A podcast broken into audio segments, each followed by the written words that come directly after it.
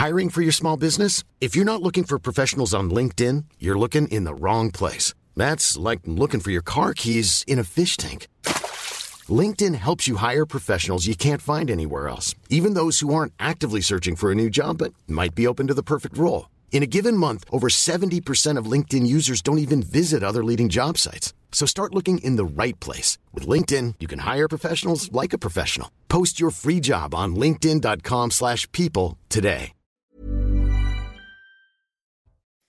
Bonsoir à tous et bienvenue dans Soir Info. Nous sommes ensemble jusqu'à minuit avec moi pour m'accompagner pendant cette soirée. Joseph Nounel, bonsoir. Bonsoir Elodie. Directeur de la rédaction de Capital Social, Frédéric Fougera, bonsoir. Bonsoir Elodie président de Tenkan Paris, et Claude Obadia, bonsoir. Bonsoir. Agrégé de philosophie. Au sommaire de votre émission ce soir, d'abord, six mois après les émeutes, le centre-ville de Montargis, on s'en rappelle, a subi une nuit de violence inédite. Et lors de ces émeutes, de nombreux commerces avaient été vandalisés. La ville était sous le choc. CNews, justement, est retourné sur place. On rappelle malgré tout le triste bilan de ces émeutes 2500 bâtiments dégradés, dont 168 écoles et 105 mairies, 12 000 véhicules incendiés, 24 000 feux sur voie publique et 550 communes touchées. Où en sont ces communes aujourd'hui? Quel a été le suivi? En termes de justice On se posera la question. Autre sujet, les suites de la loi immigration. D'abord, le mécontentement de certains. Un rassemblement avait lieu hier à la Courneuve à l'appel du maire. On écoutera ses habitants et leurs arguments. Et puis, après le vote à l'Assemblée le 19 décembre dernier, de nombreux ressortissants algériens se posent des questions. Vont-ils rencontrer des difficultés dans l'obtention des titres de séjour ou en cas de regroupement familial? Alors, les, Algériens doivent-ils être vraiment inquiets? On vous éclairera. Et puis les conséquences politiques de cette loi. Le président de la République a saisi le Conseil constitutionnel. Quelles sont les mesures qui peuvent être retoquées?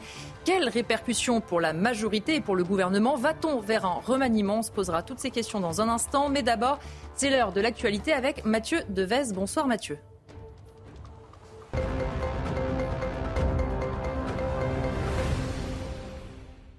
Bonsoir Elodie, bonsoir à tous. À la une de l'actualité ce soir, Jacques Delors est mort aujourd'hui à l'âge de 98 ans. L'Union européenne perd l'un de ses plus éminents bâtisseurs. Président de la Commission européenne pendant dix ans, il fut également ministre de l'économie et des finances de François Mitterrand. Il restera aussi dans les mémoires comme l'homme qui n'a pas saisi sa chance lors de l'élection présidentielle de 1995. 25 passagers indiens de l'avion immobilisé dans la Marne la semaine dernière ont été libérés par le juge. Le parquet précise qu'ils sont en situation irrégulière sur le territoire français. Ces ressortissants indiens ont demandé l'asile politique en France. Dans le reste de l'actualité, l'inflation devrait continuer de ralentir l'année prochaine. Dans sa dernière prévision, l'INSEE table sur un taux d'inflation aux alentours de 4% en début d'année, un chiffre bien inférieur aux 6% enregistrés à la même période il y a un an. Mais les Français y croient-ils vraiment? Nos journalistes ont tendu leur micro. Écoutez. En fait, tout, a beaucoup augmenté, mais, mais si le, prix de l'alimentation principale pour nourrir les enfants, les grandes familles, tout ça, si ça s'abaissait, ce serait formidable comme, comme le pain, ne serait-ce que le pain. J'ai un petit revenu, je ne peux pas m'offrir le luxe que j'offrais autrefois. J'ai ressenti qu'il y a une, augmentation des tarifs, des prix. Euh, alimentaire, euh, même Il y a plein de choses qu'on n'achète plus. Et puis, euh, dans un sens, c'est dans, dans, un sens décroissant, finalement. Donc, ça peut être aussi pas mal. On réfléchit plusieurs fois avant d'acheter quelque chose. Il sera prochainement plus facile de trouver de l'amoxicilline, un antibiotique très courant qui se fait rare dans les pharmacies depuis cet automne. Selon l'Agence de sécurité du médicament, les livraisons sont en cours chez les grossistes répartiteurs.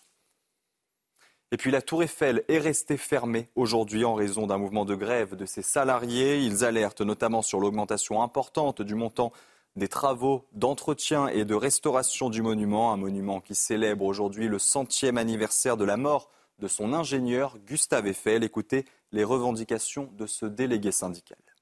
Ce que nous on demande, c'est d'ouvrir une négociation pour qu'ils augmentent leurs redevances ce n'est pas un problème, mais trouver un niveau de redevance et une durée de délégation de service public qui permettent à la, société d'exploitation de la Tour Eiffel de se remettre à flot et de pouvoir, dans les années à venir, financer les travaux de maintenance et d'entretien euh, qui, vont, euh, qui vont être indispensables pour la conservation de la Tour Eiffel. Sinon, début 2025, on est à court de trésorerie, malgré notre fréquentation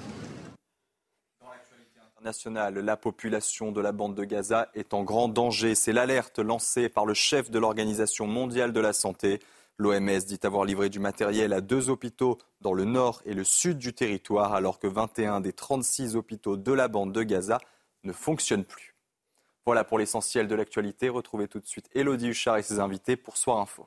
Merci Mathieu Devez. On vous retrouve à 22h pour un prochain journal. On va reprendre donc le cours euh, de nos débats et euh, on vous en parlait déjà hier soir. Malheureusement, cette tragédie à Meaux, une mère et ses quatre enfants âgés de 9 mois à 10 ans ont été retrouvés morts dans leur appartement, tués à l'arme blanche. Le père de famille a été interpellé hier au domicile de son propre père et placé depuis en garde à vue. Évidemment, le voisinage est très choqué et ils se sont recueillis sur place. Regardez le récit de Mathilde Couvillère-Fleurnoy. Deux jours après le drame, l'heure est au recueillement. Dans cette résidence, des fleurs et des bougies ont été déposées devant le bâtiment où logeait la famille assassinée.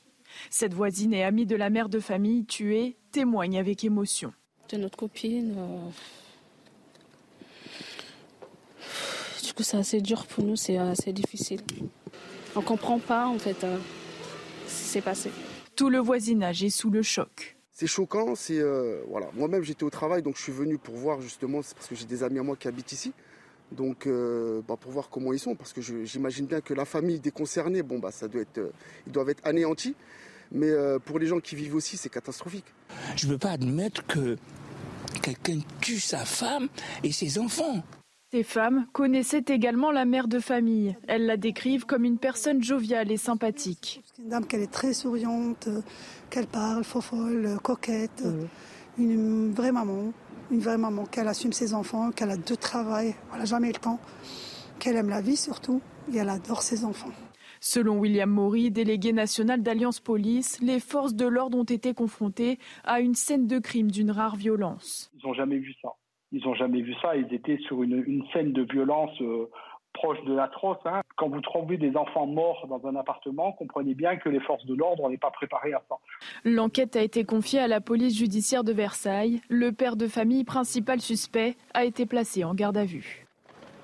Et pour en parler, nous sommes en ligne avec Laura Lebar. Vous êtes euh, psychanalyste. Merci beaucoup d'avoir accepté euh, l'invitation euh, de Soir Info. Je voulais qu'on puisse se parler parce que ce qu'on voit déjà un peu du profil de ce père de famille, ce sont de nombreux troubles psychiatriques. Et on voit bien à quel point c'est aussi compliqué. Il avait déjà donné des coups de couteau à son épouse. Elle n'avait pas porté plainte. Et on voit que visiblement, le suivi n'a peut-être pas été fait correctement. Alors si elle ne porte pas plainte, il ne va pas y avoir de suite judiciaire ou d'obligation de soins. Après, euh, il est libre d'aller ou pas dans le privé et effectivement d'être convoqué ou pas à l'hôpital, mais ça reste des soins qui se font en privé ou alors sur ordonnance judiciaire. Et euh, on voit aussi, on dit beaucoup que euh, la psychiatrie, c'est un peu le parent pauvre de la justice. On en parlait hier avec nos invités, on se disait que y compris dans le domaine euh, médical, on manque beaucoup euh, de moyens et de personnel aussi euh, pour ces personnes qui ont des troubles psychologiques et psychiatriques alors normalement, en il faudrait des équipes pluridisciplinaires. Mmh. Aujourd'hui, malheureusement, tout repose sur le rôle du psychiatre. Donc on va essayer d'expliquer. Un psychiatre, il a fait médecine, il a fait un an de psychologie. Il prescrit des médicaments. Un psychologue clinicien va être plus une cellule d'écoute. Un psychanalyste, c'est une autre obédience. Euh, je vais être un peu plus dans sur l'analyse des choses. Donc c'est des spécialités différentes, un peu comme en médecine. Et c'est vrai qu'aujourd'hui, malheureusement, et vraiment bravo aux psychiatres qui exercent parce que c'est très compliqué, il n'y a plus d'équipe pluridisciplinaire.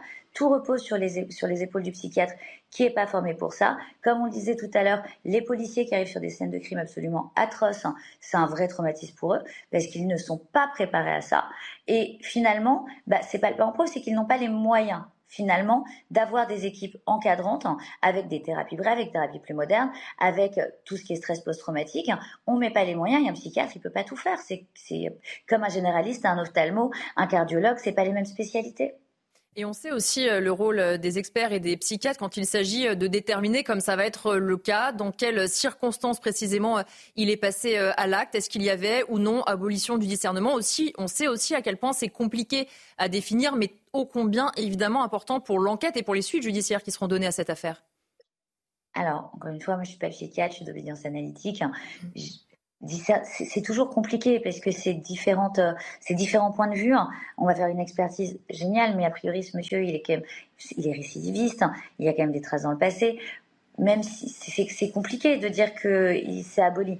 Maintenant, c'est un crime qui est absolument atroce. Euh, il faut imaginer que pour en arriver euh, à prendre et à tuer ses propres enfants et son épouse, on parle d'un corps humain. C'est pas, euh, je tartine, je prends pas une tartine, c'est pas du beurre. C'est extrêmement violent. Il est déjà sorti d'un couteau. Il y a déjà eu des violences. Bon, à un moment donné, on peut pas tout mettre sur les troubles psychiatriques. il y a aussi une responsabilité de tout à chacun de pouvoir se prendre en main. Si ce monsieur a déjà été interpellé, il a déjà fait preuve de violence, il aurait dû se prendre en main. Merci beaucoup euh, Laura Lebar d'avoir été euh, avec nous. Euh, c'est vrai Claude Obadia qu'on disait depuis hier que la psychiatrie c'est très compliqué parce qu'il a déjà fait un séjour en hôpital psychiatrique après la première agression envers sa compagne. Mais évidemment, ça n'est pas un suivi comme on le fait avec des personnes, par exemple, qui sortent de prison. Évidemment que si cette personne ne veut pas se soigner, l'obligation de soins, elle est très compliquée à mettre en place. Oui, bien sûr. En fait, ce, drame, une nouvelle fois, en fait, manifeste la difficulté qu'on a de mettre en place une politique euh, évidemment euh, efficace, une politique de soins efficace pour ces malades euh, psychotiques, puisque si les informations mmh. qu'on a pu trouver dans la presse sont avérées, on a affaire à un individu, un individu psychotique. Oui, qui avait été interné d'ailleurs pour cette raison. On peut évidemment mettre en cause le, le suivi psychiatrique, mais il ne faut pas oublier aussi que la médecine et la psychiatrie reposent, si vous voulez, sur ces deux jambes. La première jambe, elle consiste évidemment à apporter du soin. La deuxième jambe, elle consiste ici aussi à euh, comment dire considérer le patient comme une comme une personne. Mhm. Or, euh, on sait bien que les euh, personnes qui sont atteintes de psychose peuvent avoir des périodes de décompensation qui sont des périodes de décompensation imprévisibles, enfin qui peuvent être prévues, mais on, ne sait pas. Oui, on ne sait pas quel moment. Quel moment qui peuvent être très brutales. Donc ici, le problème euh, euh, que euh, soulève cette affaire, c'est aussi finalement peut-être la question de savoir quelle société on veut. Hein. Est-ce qu'il fallait, comment dire, mettre à l'écart de la société cet individu mmh. Est-ce qu'il fallait prendre des mesures coercitives pour l'éloigner de sa famille? Étant entendu qu'il était impossible de prévoir mmh. le passage à l'acte violent et aussi terrible que celui auquel on assiste Ici, c'est toute la question. Est-ce qu'on veut une société qui enferme ses patients Est-ce qu'on veut une société de personnes auxquelles on accorde tout de même euh, comment dire, un, minimum de, liberté? Ici, euh, il faut trancher. Si on veut une société sans risque, on risque, mmh.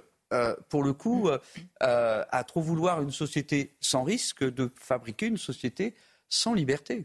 C'est vrai, Joseph Tounel, que, évidemment, face à un tel drame, on se dit que s'est-il passé, mais comme le disait Claude Obadia, on ne peut pas euh, enfermer euh, tout le monde éternellement au risque qu'il y ait un jour un passage à l'acte. Il y a déjà la sidération, mm. l'incompréhension, euh, parce que ça touche des êtres humains, ça touche une famille et ça touche les propres enfants mm. de celui qui est passé à l'acte. le constat, c'est quand même que les moyens de notre médecine sont insuffisants en règle générale et dans le domaine psychiatrique particulièrement. particulièrement parce qu'il n'y a pas assez d'endroits pour suivre, mmh. pour accueillir, enfermer euh, les plus dangereux. Mais je suis entièrement d'accord avec Claude. Euh, il y aura toujours une part de risque parce que le fonctionnement humain, euh, c'est pas un fonctionnement mathématique. il y a cette part de risque. On doit laisser aussi la liberté s'exprimer. Mais il suffit de se promener dans, Paris, de sortir de et on voit en ce moment des gens dans la rue livrés à eux-mêmes qui visiblement ont un problème psychiatrique. Mm. Ceux qui ont fait de l'accueil de rue, comme j'en ai fait pendant dix ans, on voit des gens qui, sont atteints. Et il n'y a, y a, rien, il n'y a pas de lieu, mm. euh, il n'y a pas de suivi. Et, là, on a un effort considérable à faire. C'est, me semble-t-il, une priorité à la fois de, pour, le, pour le public, parce que euh, on peut être agressé, hein, euh, parce que quelqu'un pète les plombs, mais à la fois pour ces personnes. Mm. On abandonne ces personnes dans des situations qui sont des situations vraiment inhumaines. Alors je ne sais pas si c'est le cas là, puisqu'il oui, est logé, il avait...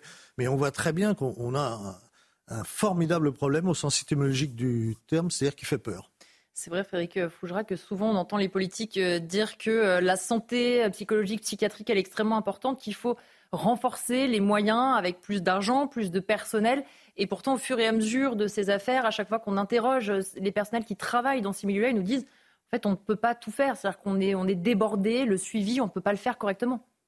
Déjà, Elodie, vous faites référence aux politiques. Est-ce que vous vous souvenez d'une grande décision politique euh, qui changerait les choses dans la matière? Euh, J'ai 57 ans, je ne m'en souviens pas, alors je n'ai pas la prétention de me souvenir de tout. Mais voilà, entre, il y a un grand écart entre le discours politique et puis ensuite euh, le, quotidien, les faits et les décisions qui sont plus ou moins vendeuses, peu euh, utiles pour le politique, mais pas forcément utiles pour la société. Là, on fait référence à un, fait divers qui est vraiment probablement au niveau le plus ultime de l'horreur dans, dans les faits divers. Et vous posez la, bonne question, c'est celle du suivi psychiatrique.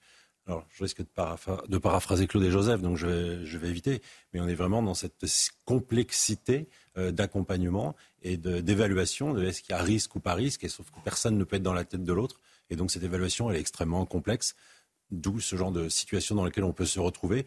Mais peut-être le politique euh, a-t-il son mot à dire et devrait-il le dire et ne pas seulement euh, s'émouvoir au moment de tels faits divers, mais peut-être avoir une vraie politique en la matière et la psychiatrie, c'est peut-être pas la priorité en matière de santé, euh, apparemment.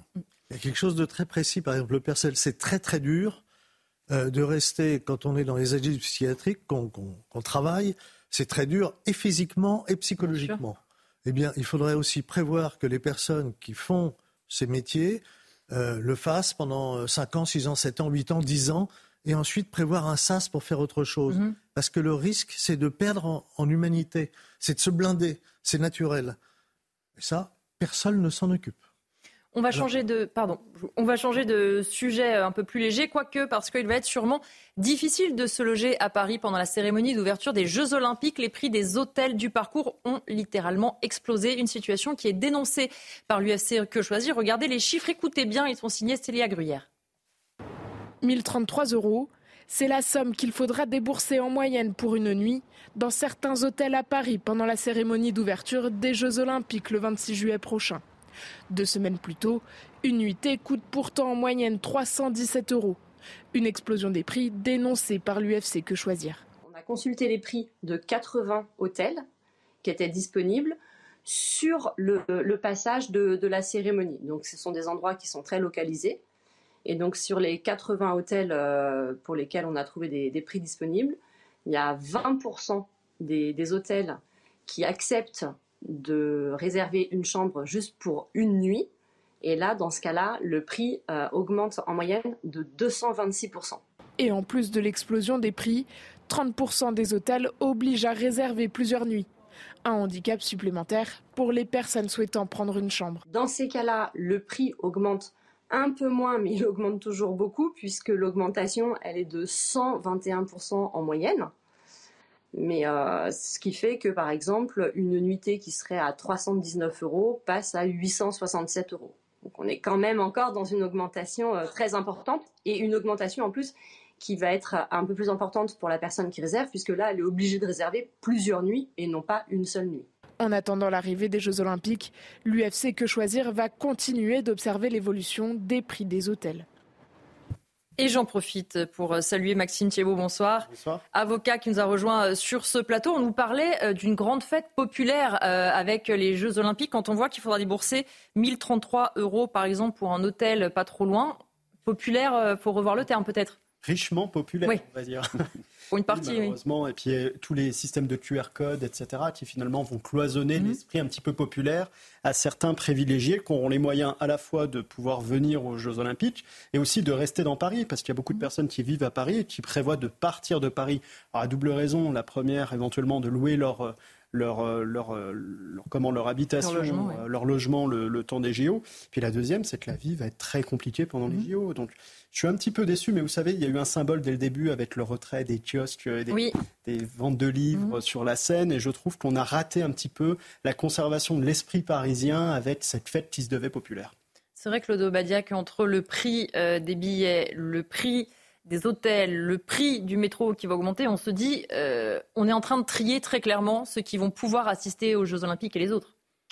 Oui, on est, on, est loin de, de l'esprit de, l'olympisme il y a là quelque chose d'insupportablement euh, euh, scandaleux. Euh, cette spéculation aurait dû être anticipée peut-être par les pouvoirs publics mmh.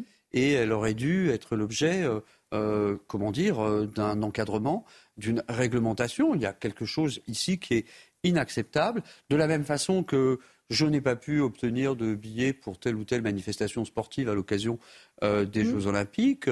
J'ai aussi reçu euh, des messages euh, m'invitant ici ou là, ou me conseillant de, quitter Paris, la région parisienne, pendant les, pendant les Jeux Olympiques. Donc, comme le disait le précédent intervenant, effectivement, ici, on est loin de la fête populaire, on est loin de l'esprit de partage de l'olympisme et euh, la spéculation à laquelle euh, se livre euh, faute comment dire, de réglementation coercitive un certain nombre d'établissements, a quelque chose ici de profondément choquant, selon moi.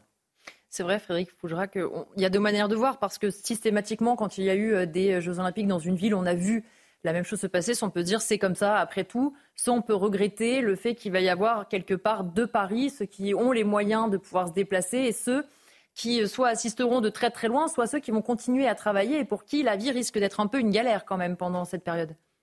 Oui, vous avez raison, vous êtes raisonnable. Il y a plusieurs lectures possibles à avoir. D'abord, je voudrais vous dire que j'étais très engagé dans la candidature de la France parce que j'étais le DIRCOM de la première entreprise qui a soutenu la candidature mmh. et c'était le groupe Elior euh, à l'époque. Euh, ces jeux ne ressemblent pas vraiment au projet que nous avons soutenu mmh. pour les raisons que vous venez d'évoquer. Effectivement, tout semble montrer que l'argent va, va, faire la différence pour beaucoup de choses quand on voit le prix des places qui est absolument exorbitant. Alors celui des chambres d'hôtel, finalement, est-ce que c'est le plus scandaleux? Une chambre d'hôtel sur le parcours de la cérémonie quelque part, c'est une loge euh, mm. au premier rang. Donc, euh, est-ce que c'est le plus choquant? Mais le, la question du logement, de façon générale, va être très compliquée. Mm. On voit beaucoup de gens, et avec des impacts dès aujourd'hui d'ailleurs, parce qu'on voit beaucoup euh, de bailleurs qui louent sur des durées très courtes leurs biens à partir de maintenant. Mm pour pouvoir virer, enfin se séparer, se libérer de leurs locataires pour pouvoir louer. Oui, pour ceux qui cherchent un appartement maintenant à Paris, c'est très compliqué. À des prix exorbitants. Oui, l'impact négatif est déjà aujourd'hui.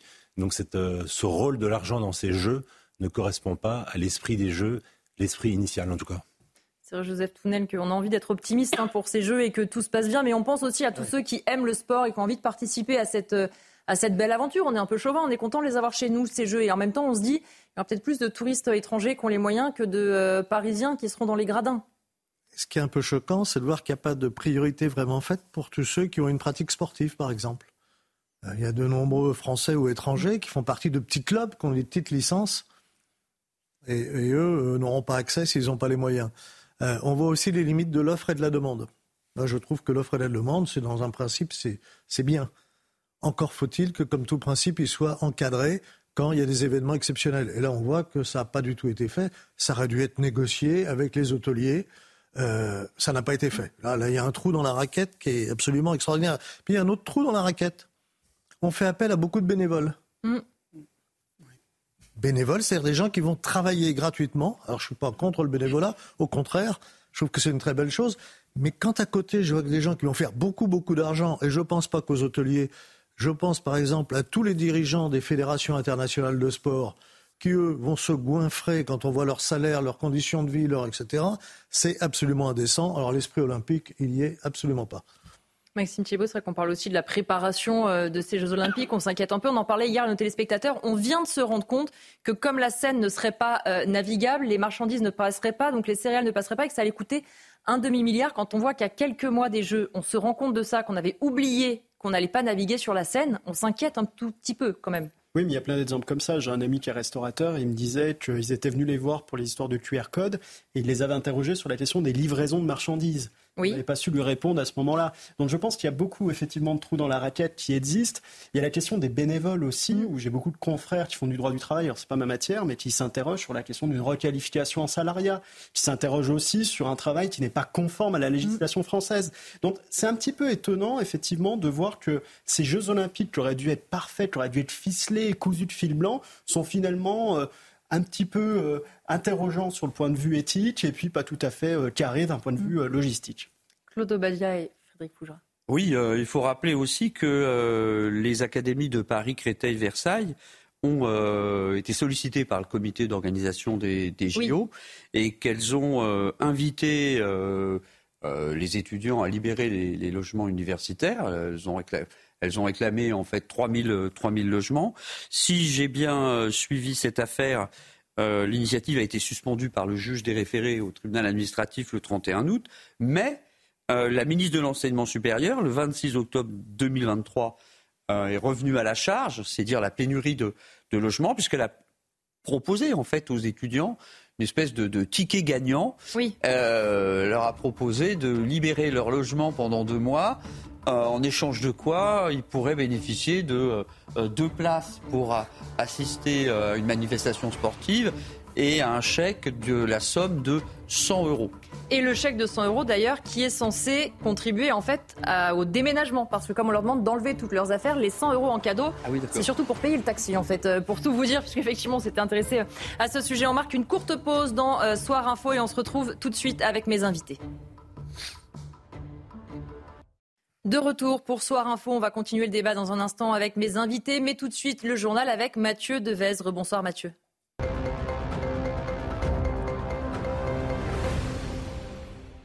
Bonsoir Elodie, bonsoir à tous. L'agrément d'anticorps n'a pas été renouvelé par le gouvernement. Il s'agit de l'association phare de lutte contre la corruption.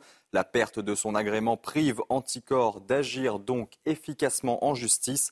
L'association souhaite contester cette décision. On écoute sa présidente. On n'est pas très étonné par la décision parce qu'on sait que cette procédure est éminemment euh, politique et que comme notre, notre action dérange le gouvernement, euh, il n'y a pas de volonté euh, politique de renouveler l'agrément d'Anticorps. Donc on n'est pas surpris, mais on est très attristé parce qu'Anticorps, on est un groupe de 7000 citoyens et qu'on a des groupes locaux où les gens se mobilisent pour lutter contre la corruption. corruption donc c'est une décision qui nous affecte énormément. Comme l'action d'Anticorps est une action contre l'impunité, comme euh, notre activité consiste euh, à euh, obliger les élus à rendre des comptes devant la justice. c'est sûr que le fait qu'Anticor n'ait plus son agrément va probablement permettre à, des personnes visées par des, des accusations de corruption de s'en sortir. Israël poursuit ses frappes dans la bande de Gaza. Des combats au sol ont notamment eu lieu dans le sud et des bombardements sur des camps de réfugiés dans le centre. On fait le point sur les dernières avancées militaires avec nos envoyés spéciaux Régine Delfour et Sacha Robin. Les combats s'intensifient euh, dans le centre et dans le sud de la bande de Gaza, comme l'a annoncé Benjamin Netanyahou ce lundi. Avec Sacha Robin, nous avons passé plus de 6 heures à Berry, qui se trouve à moins de 3 km de la frontière avec euh, la bande de Gaza. Et nous avons euh, pu constater de nombreux bombardements dans les villes qui étaient face à nous, notamment Al-Bourej, qui est dans le centre de la bande de Gaza, où il y a un camp de réfugiés palestiniens et où des terroristes se trouveraient.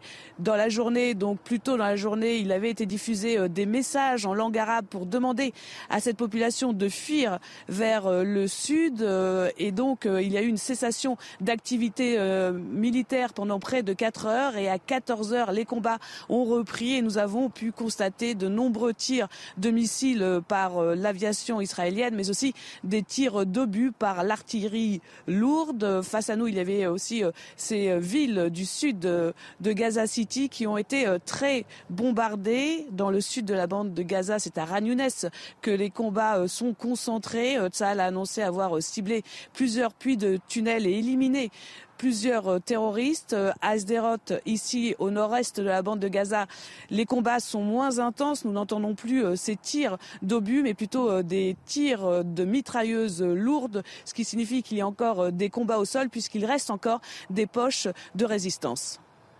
Maersk et CMA-CGM font leur retour dans la mer Rouge. Le transport maritime va reprendre dans le canal de Suez pour ces deux compagnies. Après des attaques perpétrées par les rebelles outils, plusieurs géants du transport maritime mondial avaient suspendu le passage de leurs navires en mer Rouge, une route commerciale majeure.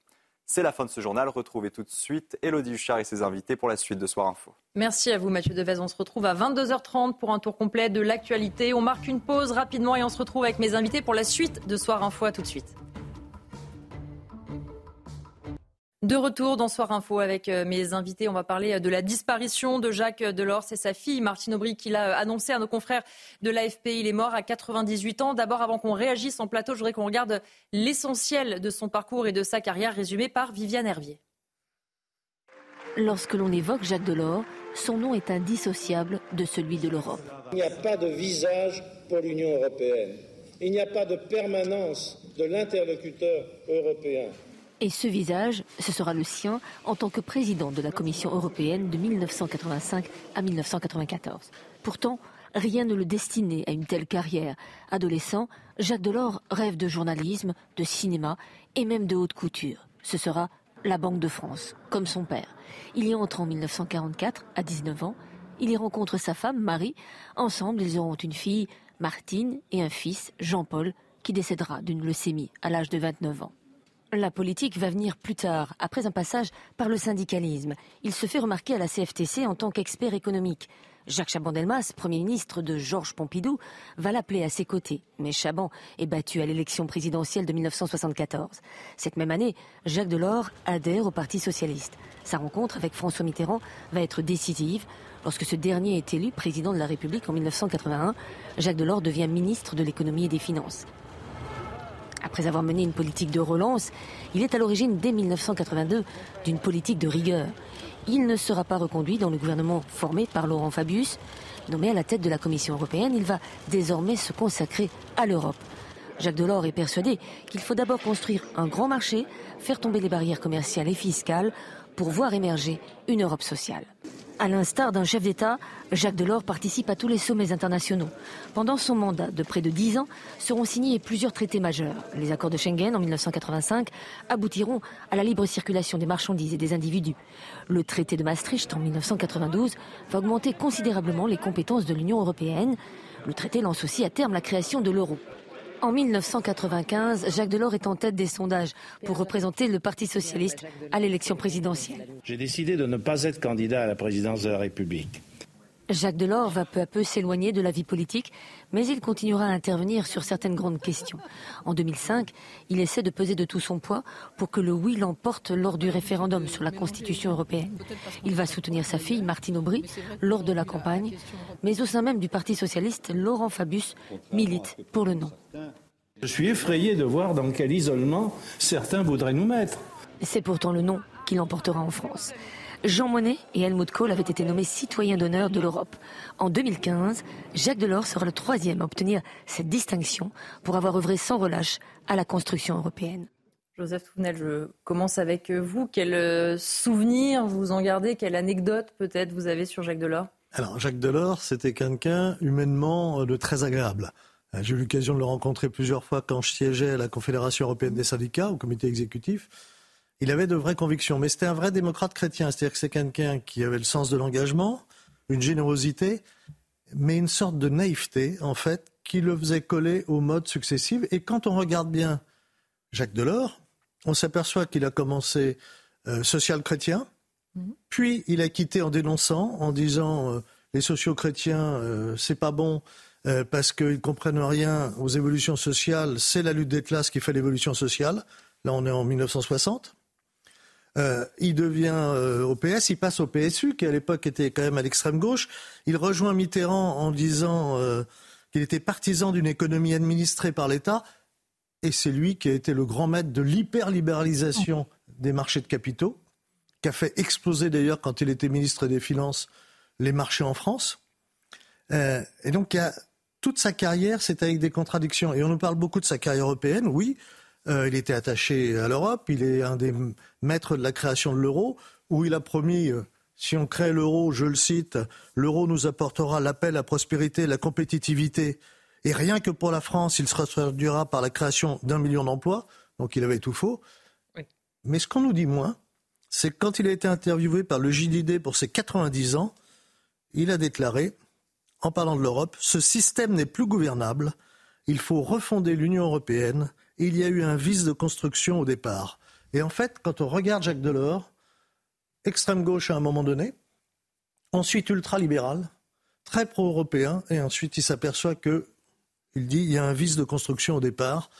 C'est peut-être l'échec d'une politique. On va regarder un certain nombre de réactions. Hein. Bien sûr, je vous donne la parole. D'abord, euh, celle du chef de l'État, Emmanuel Macron, qui s'est exprimé assez rapidement sur les réseaux sociaux pour dire Ceci, homme d'État au destin français, inépuisable artisan de notre Europe, combattant pour la justice humaine, Jacques Delors était tout cela. Son engagement, son idéal et sa droiture nous inspireront toujours. Je salue son œuvre et sa mémoire et partage la peine de ses proches. Claude Obadia, euh, qu'est-ce qui vous a marqué, vous, euh, quand on revoit en quelques minutes, évidemment, la carrière de Jacques Delors? Qu'est-ce que vous en retenez? Oui, moi je, trouve que Joseph est un, petit peu euh, euh, sévère avec euh, Jacques Delors. Moi je retiens de Jacques Delors que comme d'autres grands hommes, c'est vraiment l'incarnation du grand homme au sens hegelien du mot. Qu'est-ce que c'est qu'un grand homme au sens de Hegel? C'est quelqu'un qui sait, qui comprend de quoi le présent est, porteur, de quel avenir le présent est porteur, et qui peut précisément peser sur le présent et infléchir le cours de l'histoire. Et on ne peut pas nier que Jacques Delors ait infléchi évidemment le cours de l'histoire européenne. Moi, je crois que c'était un, un, homme politique qui avait une vision de l'homme, c'est-à-dire qui croyait en l'homme euh, euh, s'épanouissant euh, dans le partage, s'épanouissant dans le progrès social. C'est un homme politique qui avait une vision de l'histoire, c'est-à-dire que la construction européenne, n'est pas le premier à avoir pensé l'Europe. Ça fait depuis l'époque des Lumières qu'on pense l'Europe, avec Kant notamment. Mais c'est quelqu'un qui avait vraiment une vision de, de l'histoire et quelqu'un qui, de fait, parce qu'il a une vision de l'homme, parce qu'il a une vision du perfectionnement de l'humanité, parce qu'il a une vision de l'histoire, a une vision de l'Europe. Et a une vision de l'Europe qui est quand même très originale. Alors, il a peut-être euh, oscillé, mais moi j'ai relevé une formule de, Jacques Delors à laquelle je suis très attaché. J'ai toujours dit, euh, dit Jacques Delors, j'ai toujours dit que l'union économique et monétaire ne suffirait pas euh, à faire l'Europe politique. Alors, ça rejoint peut-être effectivement le propos que rapportait Joseph. Je crois que Jacques Delors a compris qu'on peut construire l'Europe matériellement, on peut construire l'Europe socialement, on peut faire l'Europe sociale, on peut construire l'Europe économiquement, on peut la construire juridiquement et on peut même la construire politiquement. Mais si, comme le disait Julien Binda, on ne construit pas une Europe de l'esprit, si on ne parvient pas à réconcilier les peuples européens avec l'idée de l'Europe, avec le destin de l'Europe et donc avec l'identité de l'Europe, eh bien on ne peut pas construire l'Europe. Et je pense que Jacques Delors avait euh, euh, euh, deviné, intuitionné ce problème. Il est comme beaucoup. Il n'a jamais donné de définition de l'Europe. Et ça, c'est très intéressant de voir tous les Européens qui nous parlent de l'Europe, incapables de la définir. Moi, la seule définition que je trouve la plus cohérente aujourd'hui, c'est pas une langue, c'est pas un espace géographique, c'est un espace de civilisation commun qui s'appelle la civilisation judéo-chrétienne. Une autre euh, réaction, ciel de la présidente de l'Assemblée nationale, Yael Braun-Pivet, qui dit ceci Incarnation de l'Europe, Jacques Delors, c'est une vie au service des Français et de tous les citoyens de l'Union européenne. Un grand homme d'État s'est éteint ce soir. Mais pensez à sa fille Martine Aubry, ses proches et ses compagnons de route, Maxime Thibault. On voit euh, aussi, bien sûr, euh, beaucoup d'hommages avec toujours l'Europe. Et puis, il y a aussi beaucoup de personnes qui reparlent de, de l'épisode peut-être manqué de cette candidature, finalement, où il n'ira pas au bout. Il avait annoncé, on l'a vu dans, ce, dans cette euh, nécrologie le, fait de, finalement de ne pas se présenter alors que beaucoup l'attendaient quand même Jacques Delors, c'est un grand homme de cet État européen qu'il a tant rêvé pour lequel il s'est battu à partir de l'acte unique européen. En fait, euh, Jacques Delors, c'est une vision d'une place de l'homme au sein de l'Europe qui était davantage fondé sur un rêve que sur des réalités, mhm. malheureusement. Et il s'en est rendu compte à l'aube de, son départ, euh, quand il avait 90 ans. Il s'est rendu compte qu'il a construit une machine qui ne correspondait pas aux réalités euh, d'un besoin d'État-nation, de pouvoir euh, contrôler les pouvoirs, que la démocratie s'exerce réellement. Mais moi, ce que je retiendrai de lui, c'est une vision là où malheureusement le nihilisme régnant nous condamne à avoir de la politique au petit jour. Et lui, il a fait de sa carrière politique depuis les années 80 la volonté de construire un État fédéral européen. Il n'y est pas parvenu parce que bah moi, c'était euh, en tout cas un combat que je menais pas, mais il ne correspondait pas à la réalité. Mais je retiendrai en tout cas de cet homme qu'il fait partie de ces rares qui avaient une idéologie et euh, c'est quelque chose qui nous manque aujourd'hui et j'espère qu'on y reviendra. Je voudrais qu'on regarde deux réactions euh, de la gauche. D'abord celle de l'extrême gauche de Jean-Luc Mélenchon qui dit Jacques Delors était un socialiste de la génération qui avait un idéal si éloigné qu'on ait pu être. Je salue le militant et l'homme d'action qui agissait en pensant au bien commun et également la réaction d'Olivier Faure, le premier secrétaire du Parti socialiste. Un géant vient de nous quitter, enfant du siècle. Il avait connu le pire et cherché à conjurer le malheur par la construction d'une paix durable. Par son engagement syndical, ministériel et enfin à la tête de l'Europe, il nous lègue un héritage immense. Condoléances à Martine Aubry, évidemment, euh, sa fille.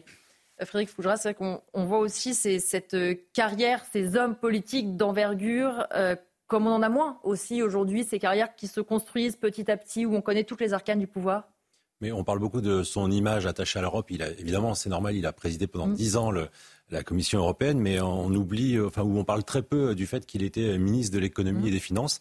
Alors, il ne l'a été que trois ans trois ans, ça peut paraître euh, peu. En fait, pour un ministre de l'économie et des finances, c'est énorme.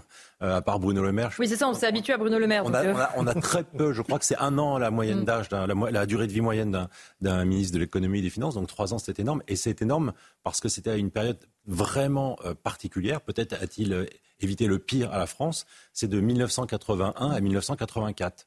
Pourquoi c'est important? Parce que François Mitterrand avait mis, euh, en arrivant au pouvoir, un Premier ministre très politique, Pierre Mauroy, mhm. qui devait euh, dérouler les 110 propositions.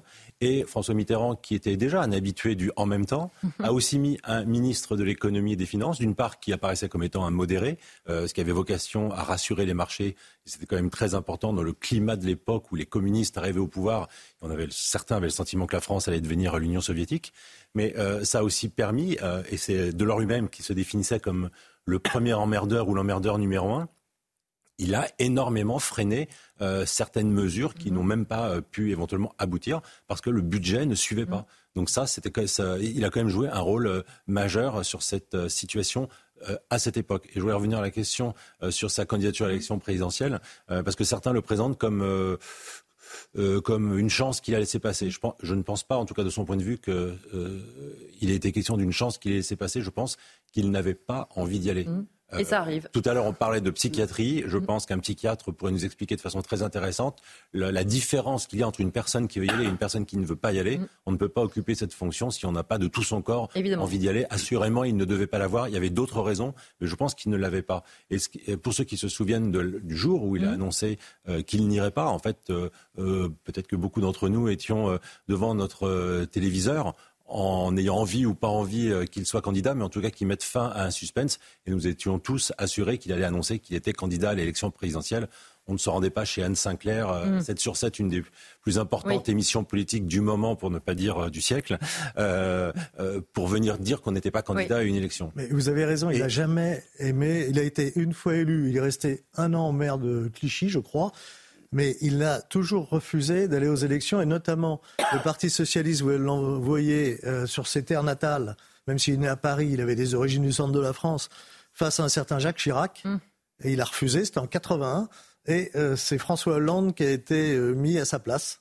Euh, il a, jamais aimé la, chose électorale. Mais donc il n'avait pas envie, il avait pas envie. Si vous me permettez juste de, finir l'anecdote, euh, euh, au moment de l'émission, il est arrivé en fait avec beaucoup d'avance et il a pris Anne Sinclair dans la loge de maquillage. Il a demandé à ce que tout le monde sorte et il a annoncé à Anne Sinclair je n'irai pas.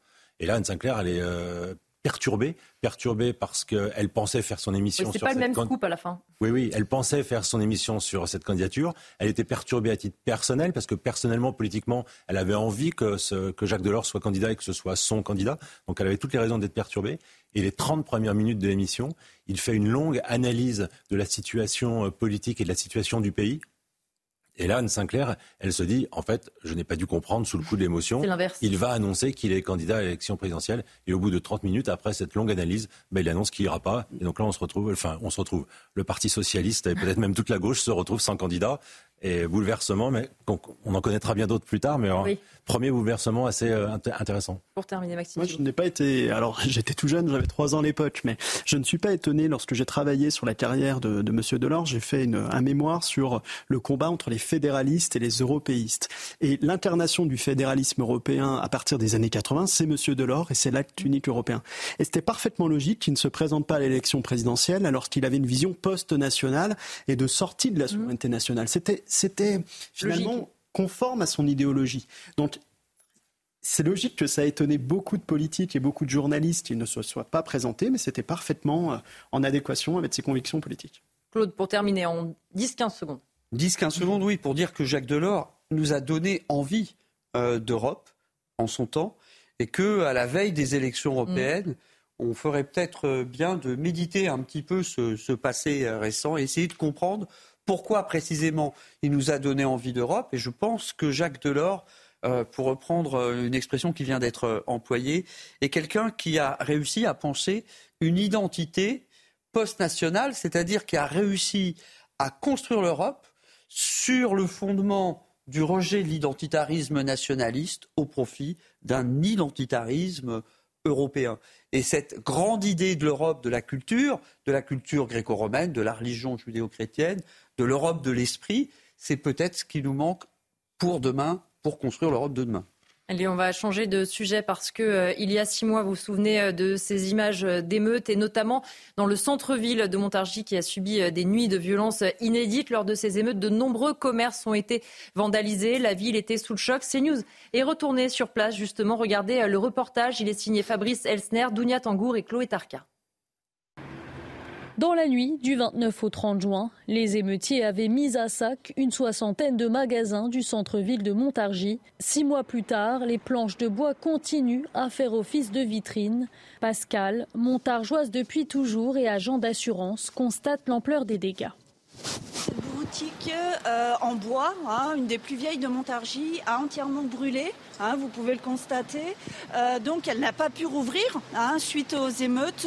Pour Noël, la mairie a décidé de placer ce sapin de 6 mètres de haut en lieu et place de l'ancienne pharmacie détruite par les flammes lors des émeutes. Ça égaye un petit peu, c'est sympa ce qu'ils ont fait la mairie ou, ou la ville.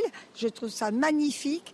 Mais bon, voilà, ça touche énormément quand même au sujet de la pharmacie. Ça ne la remplace pas. Dans l'immeuble mitoyen, Hélène vivait depuis 60 ans. Son logement a lui aussi été détruit par le feu, avec toutes ses affaires, ses souvenirs. Actuellement relogée, elle ne s'est toujours pas remise de ce qui est arrivé. J'ai jamais été très en colère. J'ai dit que les, jeunes qui ont fait ça, ils savent même pas ce qu'ils ont fait. Ils savent pas ce qu'ils ont fait. Et pourquoi ils ont fait ça? Ils, ne pourraient pas me le dire. Ils ont besoin d'argent, ils ont besoin de quelque chose, je ne sais pas. Ça leur rapporte quoi? Oh, Un an ou deux de prison. Et encore, ils ne les font jamais. Mais moi, ça fait pas un an que je suis là, mais je suis déjà en prison. Début décembre, le tribunal de Montargis a condamné six hommes à des peines de prison ferme allant de 12 à 24 mois pour avoir participé aux émeutes. Je rappelle quelques chiffres hein, que je vous donnais tout à l'heure justement sur euh, ces émeutes. 2500 bâtiments euh, publics dégradés, dont 168 écoles, 105 mairies, 12 000 véhicules incendiés, 24 000 feux sur la voie publique, 550 communes touchées. Euh, on le voit là, Joseph Tounel, notamment en ce qui concerne Montargis, on avait promis une reconstruction rapide. Il y a même une loi qui est passée en ce sens. Les commerces sont toujours fermés. À la place de la pharmacie, il y a un sapin. Il quelque chose quand même enfin, invraisemblable s'il euh, y a eu euh, des saccages, c'est parce que l'État n'a pas assuré son rôle premier, qui est la sécurité. Mmh. Et donc, on pourrait penser que dans ces situations, l'État soit à la limite subrogé aux droits des commerçants, des personnes qui ont vu leur voiture incendiée, que ce soit l'État qui voie avec les compagnies d'assurance et que l'État, avec ses moyens, intervienne tout de suite pour. Enfin, il est inadmissible que des mois et des mois après, mmh. On est euh, six mois après quand même. Hein. N'ait pas pu euh, changer parce qu'ils attendent que l'assurance, et d'ici, l'État devrait dans ces cas-là intervenir, discuter avec les assurances. Euh, ça, paraît d'une telle évidence qu'on s'étonne que ce soit pas fait. Il y, a un abandon en fait des citoyens qui ont été victimes de l'incapacité de l'État à assurer la sécurité. Et justement, je voudrais qu'on écoute euh, Mireille, elle est coiffeuse euh, à Montargis. Notre équipe qui est allée sur place l'a rencontrée. Écoutez un petit peu, elle raconte son quotidien six mois après, on le rappelle, les émeutes. Écoutez Mireille écœuré, écœuré, dégoûté parce que pourquoi, pourquoi, qu'a-t-on fait pour mériter ça? De quel droit on peut saccager la vie de quelqu'un? Il y a des gens qui vont jamais pouvoir s'en remettre c'est épouvantable. Heureusement qu'il y a quand même une solidarité euh, entre nous, une clientèle qui est quand même fidèle et tout, mais enfin, c'était pas tout. Hein. Vous êtes votre. Moi, je suis, je suis enfermée, je suis en cage là-dedans, enfermée totalement. Euh, je vois pas à peine le jour, je ne peux pas errer, donc je suis en prison. C'est moi la prison. Et bientôt, là, on attaque, bientôt notre septième mois. Et moi, je ne serai pas réparée avant euh, mi du mois de février. Frédéric Fougera qu'on peut comprendre euh, sa colère. Elle dit qu'elle est en prison parce que justement, il y a encore euh, ces panneaux de bois devant son commerce qui font qu'en fait, elle n'a quasiment pas de, lumière naturelle. On comprend que ces commerçants aient vécu l'enfer le soir des émeutes et vivent depuis l'enfer chaque jour parce qu'ils ne peuvent toujours pas travailler véritablement normalement. Leurs commerces ne sont toujours pas réparés. Ces, ces, émeutiers, comme on les appelle, on, peut revenir sur le mot, même si émeute, explosion de violence, donc le mot est approprié, mais en fait ce sont des euh, faiseurs de malheur. Mmh. En fait, ils dégradent, ils détruisent du bien public, du bien privé. Euh, c'est de la violence gratuite, c'est de la violence haineuse, c'est probablement de la violence bête aussi, parce qu'ils ne savent même pas qui ils attaquent pour, et mm. peut-être même pas toujours bien pourquoi ils le font. Oui, parce qu'attaquer la coiffeuse n'a sans doute pas changé le cours de la République ni de leur vie. Mais bah, personne, on ne peut justifier aucune attaque, mm, mais bien sûr. pas plus la coiffeuse, la pharmacie qu'une école. Mm. Euh, voilà, on a vraiment affaire à, à, des idiots, à des idiots bêtes, mais qui sont des faiseurs de malheur. Euh, et moi, plutôt qu'émeute, je préférerais euh, qu'on parle justement de dégradation, de destruction, pour vraiment euh, dans les termes qu'on utilise mhm. pour euh, illustrer ce reportage, montrer le mal qui est fait, parce que c'est vraiment du mal qui est fait, du malheur qui est répandu auprès de gens tout à fait innocents et qui n'ont rien à se reprocher et qui ne méritent certainement pas ça. Ce qui est intéressant aussi, Maxime Thibault, c'est la réponse euh, en termes de justice, parce que tout de suite, on a communiqué euh, dessus. Alors, on a eu un chiffre d'émeutiers qui semblait bien inférieur à la réalité. On a voulu montrer qu'il y avait une justice implacable. Ça a duré quelques jours. Et puis, euh, plus de nouvelles avec des communications du gouvernement pas toujours très claires sur les prénoms des émeutiers, sur ce qu'il fallait en faire après. Une fois de plus, l'actualité a suivi son cours et du côté des politiques, on ne voit pas grand-chose finalement qui a changé. Et puis c'est un sujet qui dérange, donc on l'a vite éclipsé pour parler d'autre chose. Mm. Alors on a vu des comparutions immédiates qui étaient ultra sévères, mm. avec des décisions de justice qui ont été euh, très sévères, mais finalement cette sévérité est moindre à côté de ce que subissent aujourd'hui les victimes, qui euh, vivent malheureusement encore les conséquences de ces actes délictuels qui, euh, qui ont été ceux-là. Donc malheureusement, moi ce que ce que je regrette, et vous le disiez très justement tout à l'heure, c'est la carence de l'État dans l'intervention et des assurances pour venir réparer le préjudice de, ces commerçants, parce que malheureusement, on sait qu'on vit aujourd'hui sur une cocotte minute et qu'à tout moment, bah, une nouvelle explosion sociale peut arriver.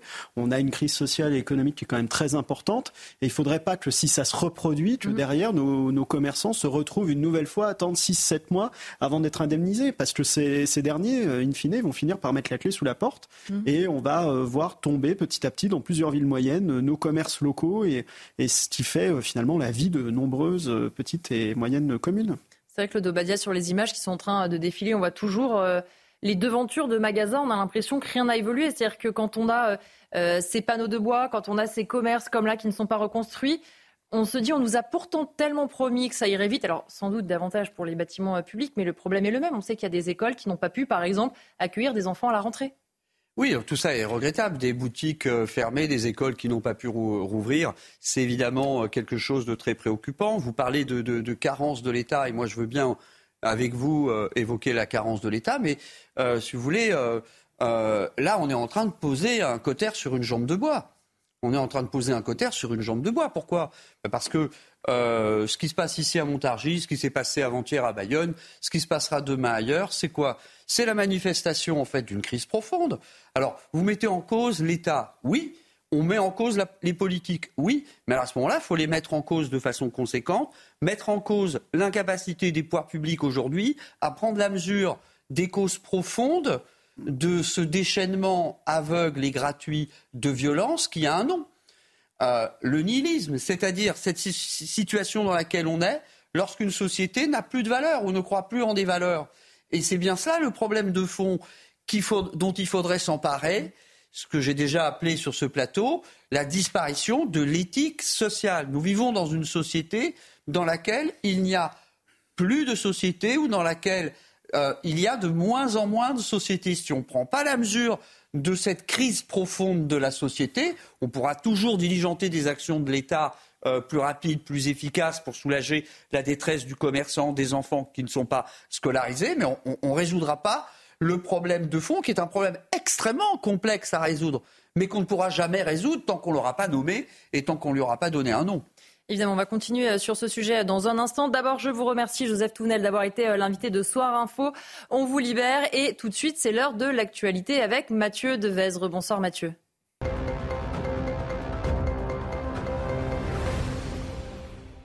Bonsoir Elodie, bonsoir à tous. Après l'effroi, la colère et la tristesse à Meaux, en Seine-et-Marne, l'audition du père de famille soupçonné d'avoir tué sa femme et ses quatre enfants a commencé cet après-midi. L'homme de 33 ans a été interpellé hier matin à Sevran. Il a ensuite été placé en garde à vue. Lundi soir, sa femme de 35 ans et ses quatre enfants ont été retrouvés morts à leur domicile. Mathilde Couvilleur-Flornois. Deux jours après le drame, l'heure est au recueillement. Dans cette résidence, des fleurs et des bougies ont été déposées devant le bâtiment où logeait la famille assassinée. Cette voisine et amie de la mère de famille tuée témoigne avec émotion. C'est notre copine. Euh, du coup, c'est assez dur pour nous, c'est assez difficile. On comprend pas en fait euh, ce qui s'est passé. Tout le voisinage est sous le choc. C'est choquant, c'est euh, voilà. Moi-même j'étais au travail, donc je suis venu pour voir justement, parce que j'ai des amis à moi qui habitent ici, donc euh, bah, pour voir comment ils sont, parce que j'imagine bien que la famille des concernés, bon bah ça doit être, euh, ils doivent être anéantis, mais pour les gens qui vivent aussi, c'est catastrophique. Je ne veux pas admettre que quelqu'un tue sa femme et ses enfants. Ces femmes connaissaient également la mère de famille. Elles la décrivent comme une personne joviale et sympathique. Une dame qu'elle est très souriante, qu'elle parle, fofolle, coquette, mmh. une vraie maman, une vraie maman, qu'elle assume ses enfants, qu'elle a deux travail, elle n'a jamais le temps, qu'elle aime la vie surtout, et elle adore ses enfants. Selon William Maury, délégué national d'Alliance Police, les forces de l'ordre ont été confrontées à une scène de crime d'une rare violence. Ils n'ont jamais vu ça.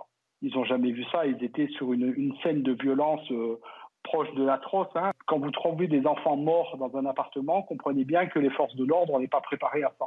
L'enquête a été confiée à la police judiciaire de Versailles. Le père de famille principal suspect a été placé en garde à vue. 25 passagers indiens de l'avion immobilisé dans la Marne ont été libérés par le juge. Le parquet précise qu'ils sont en situation irrégulière sur le territoire français. Ces ressortissants indiens ont demandé l'asile politique en France. Et puis le dernier adieu à Guy Marchand a eu lieu aujourd'hui à Molégès, un petit village des Alpilles où l'acteur et chanteur a passé les dernières années de sa vie. Plusieurs centaines de personnes sont venues rendre hommage à Guy Marchand, mort à l'âge de 86 ans. L'émotion sur place était palpable. Écoutez. C'était un homme avec un cœur comme ça. Voilà. Et aujourd'hui, c'est moitié de, moi qui est parti avec lui. C'est un homme qui aidait tout le monde. Ouais, tout, le physique, la voix, il savait tout faire. C'était un homme tellement brillant, euh, un bon crooner, un bon artiste. Il était égal à lui-même. C'est pas, pas quelqu'un qui jouait euh, ni de son métier, ni de. Il était dans la vie comme. Euh, comme on pouvait imaginer qu'il soit. Guy Marchand a servi comme parachutiste en Algérie, il était officier. Donc il, a fait son, il était breveté en habitat à Papou. Il est parti dans un régiment de livraison par air en Algérie. Et à un moment donné, il était tellement bon qu'il a été officier de liaison en Algérie étrangère. Donc il a, il a un parcours, euh, très très bon parcours militaire. Dans l'actualité internationale, un raid israélien a fait six morts en Cisjordanie occupée. Selon le ministère palestinien de la Santé, il s'agit d'une opération menée par l'armée israélienne dans un camp palestinien du nord de la Cisjordanie. Voilà pour l'essentiel de l'actualité. Tout de suite, Soir Info, la suite de Soir Info avec vous, Elodie, et vos invités. Merci beaucoup, Mathieu. On vous retrouve euh, à 23h pour un prochain euh, journal. Je salue Elliot Maman, chroniqueur politique qui nous a rejoint. Bonsoir. Bonsoir. On va continuer justement euh, à parler des émeutes. On parlait juste avant le journal de Montargis, mais on va faire un bilan un petit peu plus global sur ce qui s'est passé il y a six mois. Regardez les précisions et le résumé d'Audrey Berthaud. Voitures incendiées, commerces pillés, des images qui ont marqué tout un pays. La mort de Naël, tué le 27 juin dernier lors d'un refus d'obtempérer, avait déclenché une vague d'émeutes à travers la France.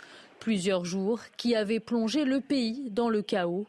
Un syndicat de police se rappelle cette période particulièrement violente. Les émeutes ont, été d'une violence extrême. Il y a eu jusqu'à 40 000 policiers gendarmes mobilisés. Elles ont duré du 27 juin au 7 juillet 2023. Il y a eu plus de 900 policiers et gendarmes blessés, 35 pompiers, 12 000 incendies de poubelles, 1100 bâtiments publics incendiés ou dégradés, 270 commissariats, gendarmerie, postes de police municipaux attaqués, 250 écoles saccagées. Le coût, d'après les assurances, est de 750 millions d'euros. Des conséquences économiques importantes à la suite des événements, 1239 peines de prison ferme ont été prononcées. Frédéric Fougera, c'est vrai qu'à l'époque, on a entendu beaucoup de beaux discours sur le fait qu'on devait frapper fort, sur la responsabilité des parents, sur la responsabilité des réseaux sociaux. Beaucoup de choses ont été engagées. Et comme souvent, quelques mois après, on se dit qu'est-ce qui a vraiment bougé, en fait? Si, vous, si vous permettez, ça, ça, va dans le sens de votre question. Allez-y. Qu'est-ce qui a réellement bougé? Bah, Quand on, je, voulais revenir sur le, témoignage de la commerçante, de la, la, personne qui Mireille, a un salon de coiffure mm. euh, à Montargis, bah, pour elle, rien n'a mm. changé en réalité.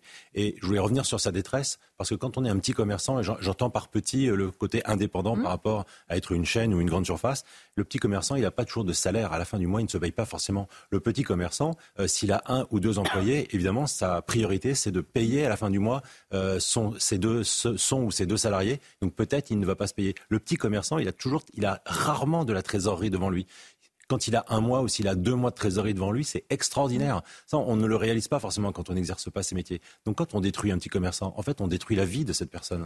On détruit aussi de, la vie sociale dans, la ville ou le village dans lequel on est. Mais quand on détruit un petit commerçant, en fait, on détruit la vie d'une personne. Et c'est ce qui explique quand même la détresse. C'est pas virtuel, euh, c'est pas des pleurnichards. Ce sont des gens qui sont profondément dans la merde.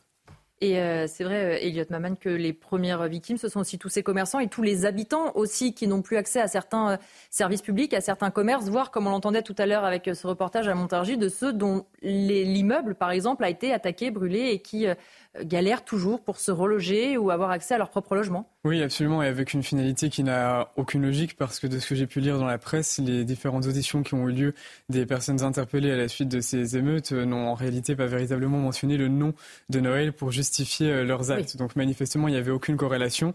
Et de ce point de vue, euh, ça me rappelle ce qui s'était passé euh, à l'été 2020 aux États-Unis à la suite de la mort de George Floyd. Vous mhm. savez, la presse américaine a parlé d'été de l'amour pour qualifier les événements d'émeutes également qui ont, qui ont survenu dans de nombreuses villes américaines, pour la plupart démocrates avec des conséquences politiques d'ailleurs extrêmement précises. Et c'est intéressant parce que euh, la presse de gauche en France a tendance à dire que euh, la, politique répressive de la France ainsi que le comportement des forces de l'ordre témoignerait d'une américanisation. Mm. Moi, je ne le crois pas. Je pense en revanche que nos réactions, les phénomènes sociologiques de foule, eux, s'américanisent.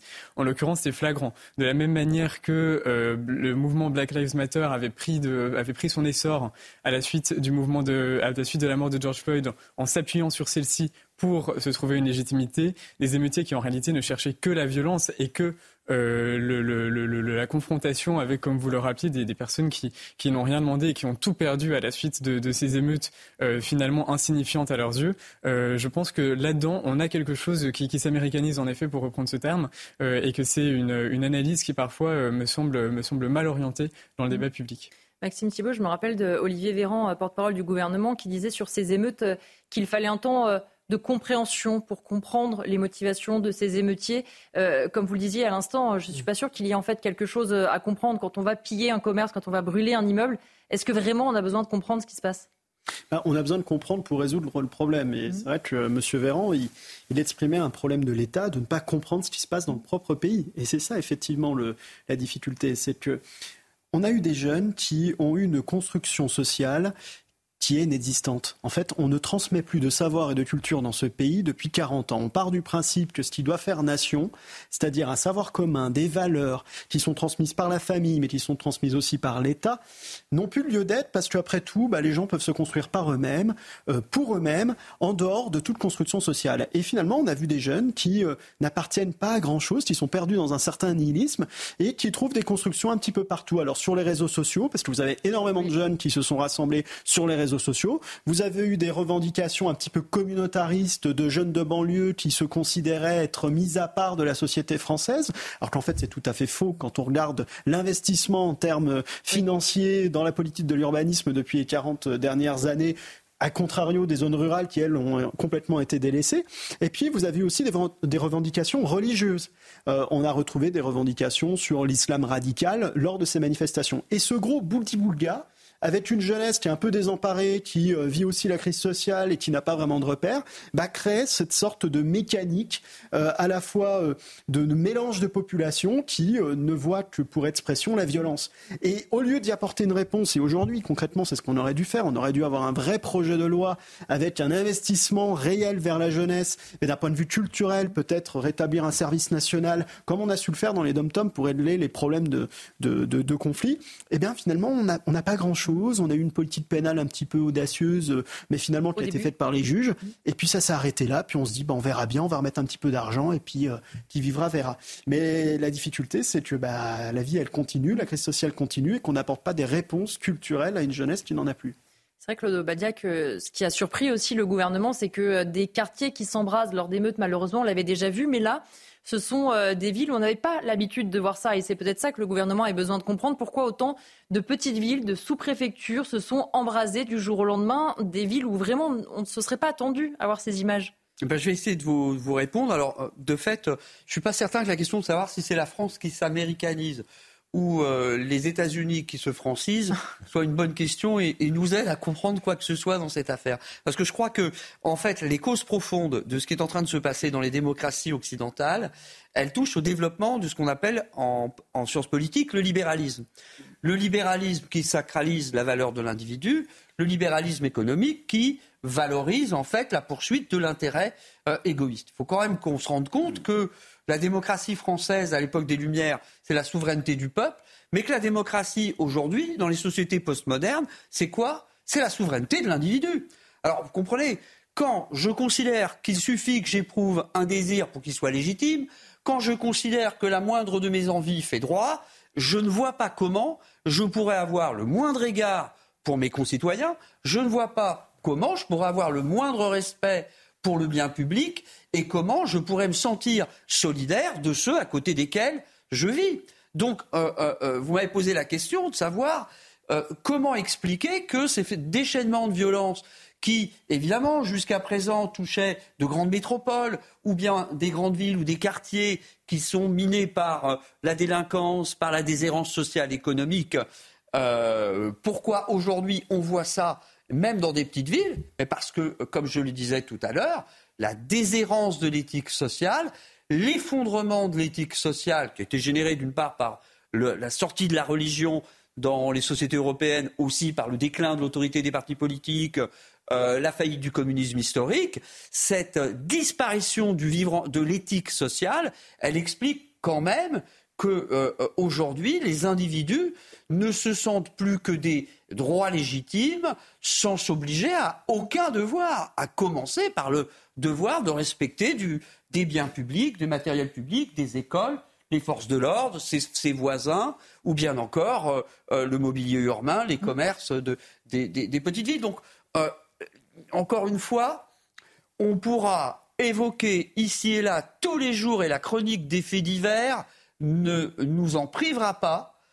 on pourra évoquer tous les jours ce type de, déchaînement de violence tant qu'on ne comprendra pas que nous vivons dans une dissociété, c'est-à-dire une société dans laquelle euh, il n'y a plus de euh, solidarité ou, dans laquelle la solidarité euh, mise en œuvre par les pouvoirs publics n'est pas relayée par une concorde civile forte et efficace, on est condamné à vivre ce type de violence. Et pour euh, continuer justement euh, sur le débat, à l'époque, Éric Dupond-Moretti avait dit action, réaction. Et eh bien, c'est ce qu'a tenté de faire ce maire de Villeneuve-le-Roi, Didier Gonzalez. C'est un maire euh, Les Républicains. Il a refusé d'accorder un chèque de Noël à une famille dont le fils, justement, avait participé aux émeutes cet été. Il explique, selon lui, que ce n'est pas aux habitants de la commune qui ont déjà été pénalisés de faire ce cadeau exceptionnel, dit-il, à la famille. Regardez les précisions de Célia Gruyère. Pas de chèque de Noël cette année pour la famille d'un émeutier à Villeneuve-le-Roi. Le jeune homme a été condamné à 12 mois de prison avec sursis. Il avait participé à la dégradation du poste de police pendant les émeutes de juin dernier après la mort de Naël. Alors, pas question pour le maire de lui faire profiter du chèque de Noël c'était parfaitement illisible de lui payer ses cadeaux de Noël. Euh, lui qui euh, a eu euh, l'initiative de s'en prendre au poste de police municipale, il aurait été inconvenant que la mairie de Villeneuve-le-Roi lui délivre cette initiative de Noël pour lui souhaiter un très joyeux Noël. L'individu âgé de 19 ans habite toujours chez ses parents. Il est majeur, mais au domicile de ses parents et donc il fait partie de cette famille. Et donc, euh, euh, il me semble que c'est pas très difficile pour les parents euh, de surveiller un seul enfant. Contacté par RTL, le jeune homme a affirmé n'avoir rien cassé et s'être simplement retrouvé à proximité du commissariat. Il s'est dit prêt à rencontrer le maire pour tenter de le convaincre de revenir sur la sanction. Et justement, euh, à ce sujet, Carl Olive, le proche d'Emmanuel Macron et euh, député Renaissance, était l'invité euh, ce matin de la matinale de CNews. Il s'est exprimé sur cette initiative. Écoutez-le. Quand on creuse un tout petit peu, c'est que ce monsieur, sauf à ce que je me trompe, il est toujours au foyer avec ses parents. Mmh. Euh, et c'est la condition par laquelle, avec un, foyer composé de trois personnes, il pouvait bénéficier, cette famille pouvait bénéficier de, de 60 euros. Donc il y a, certes, il n'y a pas une responsabilité euh, pénale à l'endroit d'un majeur, mais il y a une responsabilité morale et, et psychologique. Euh, moi, j'ai des, des, des, garçons qui sont majeurs. Quand un garçon majeur vit chez moi, je vais euh, pas l'applaudir des deux mains quand il rentre après avoir brûlé la police municipale de, de Villeneuve-le-Roi. Mmh. Donc moi, je salue cette, finalement cette décision réciprocité entre, encore une fois entre les droits et les devoirs c'est ce qu'attendent les Français. C'est ce qu'attendent les Français. Et je suis convaincu que euh, la majeure partie des, 1000, des 11 000 habitants de Villeneuve-le-Roi applaudissent des deux mains. Ce qui nous évite d'osciller entre l'impunité, voyez-vous, et puis le, laxisme. C'est vrai, Frédéric Fougera, qu'on peut comprendre ce maire de se dire ceux qui ont participé aux émeutes n'ont pas derrière à recevoir un chèque de Noël. Les habitants de cette commune n'ont pas euh, quelque part à payer pour ceux qui ont détruit leur service public ou leur commerce. Moi, je voudrais citer Jacques Chirac qui disait en France, on greffe de tout, des reins, des cœurs, des bras, sauf des couilles, par manque de donneurs. On ne dit pas de gros mots à l'antenne, en eh théorie. C'est mon deuxième, j'en dirai pas trois. Voilà, c'est le deuxième, je ne tolérerai pas le troisième. Mais, mais je voudrais dire que ce maire de Villeneuve-le-Roi a sacrément du courage parce qu'il n'a pas pris une décision facile. Mm. Il sait qu'il va être heurté, chahuté, critiqué, qu'il va être sujet à polémique. Mais il a pris une décision courageuse et il est dans son rôle il est dans son rôle. Euh, euh, cette, ce chèque de Noël, c'est pas un droit, euh, c'est une décision municipale. Il l'attribue comme il l'entend. Il a décidé que la famille devait être solidaire en plus avec des motifs qu'on peut entendre, puisqu'ils vivent ensemble et c'est au motif d'être ensemble qu'ils avaient le droit à ce chèque. Bah, ce maire a du courage, bah, nos politiques manquent souvent de courage, donc je pense que la moindre des choses, c'est de féliciter ce maire euh, pour cette décision très courageuse. C'est seulement 60 euros, mais c'est beaucoup de courage et c'est peut-être beaucoup d'ennui, pour ne pas dire un gros mot, euh, pour lui à venir. Mais franchement, il a beaucoup de courage et, et il, faut le, il faut le soutenir. C'est vrai euh, qu'à ce moment-là, Elliot Maman, on a entendu beaucoup euh, d'élus dire qu'il fallait sanctionner les parents, qu'il fallait responsabiliser, qu'il fallait taper au portefeuille. Et finalement, ces initiatives, en fait, elles sont euh, assez rares. Et c'est pour ça d'ailleurs qu'on en parle, parce qu'il n'y a pas tant de maires qui ont suivi des faits leur parole de dire attention, action, réaction, il y a quelque chose, on tape au portefeuille, même s'il faut aller chercher l'argent chez les parents. Oui, mais en réalité, si on peine à trouver une réponse adéquate, une réponse qui surtout soit comprise par ceux à qui elle s'adresse, euh, c'est aussi que mon voisin a brillamment décrit tout à l'heure la crise de la transmission, au fond, euh, qui touche la France et ses institutions. C'est aussi qu'une partie de la population est aujourd'hui euh, incapable de mettre en mots, de verbaliser ses doléances politiques. C'est précisément ce dont euh, ces émeutes euh, témoignaient. et je crois que ce phénomène couplé à une société au, fond d'ayant droit que Claude Obadia a très précisément décrit tout à l'heure, décrite tout à l'heure, pardon, nous, nous conduit précisément à, à des, images comme celle-ci qui sont absolument invraisemblables. maintenant, je pense en effet qu'au nom d'une forme de solidarité nationale qu'il nous faut toujours chercher à entretenir, même si on voit bien qu'elle se disloque euh, de plus en plus, euh, retirer euh, des allocations à des familles qui, sont, qui enrayent l'ordre public me semble absolument légitime, oui.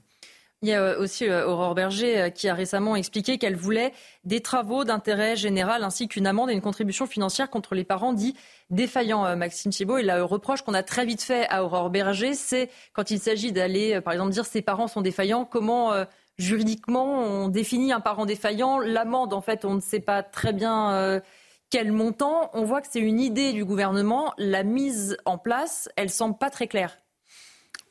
Vous savez, euh, les parents sont responsables civilement des actions de leur enfant mineur.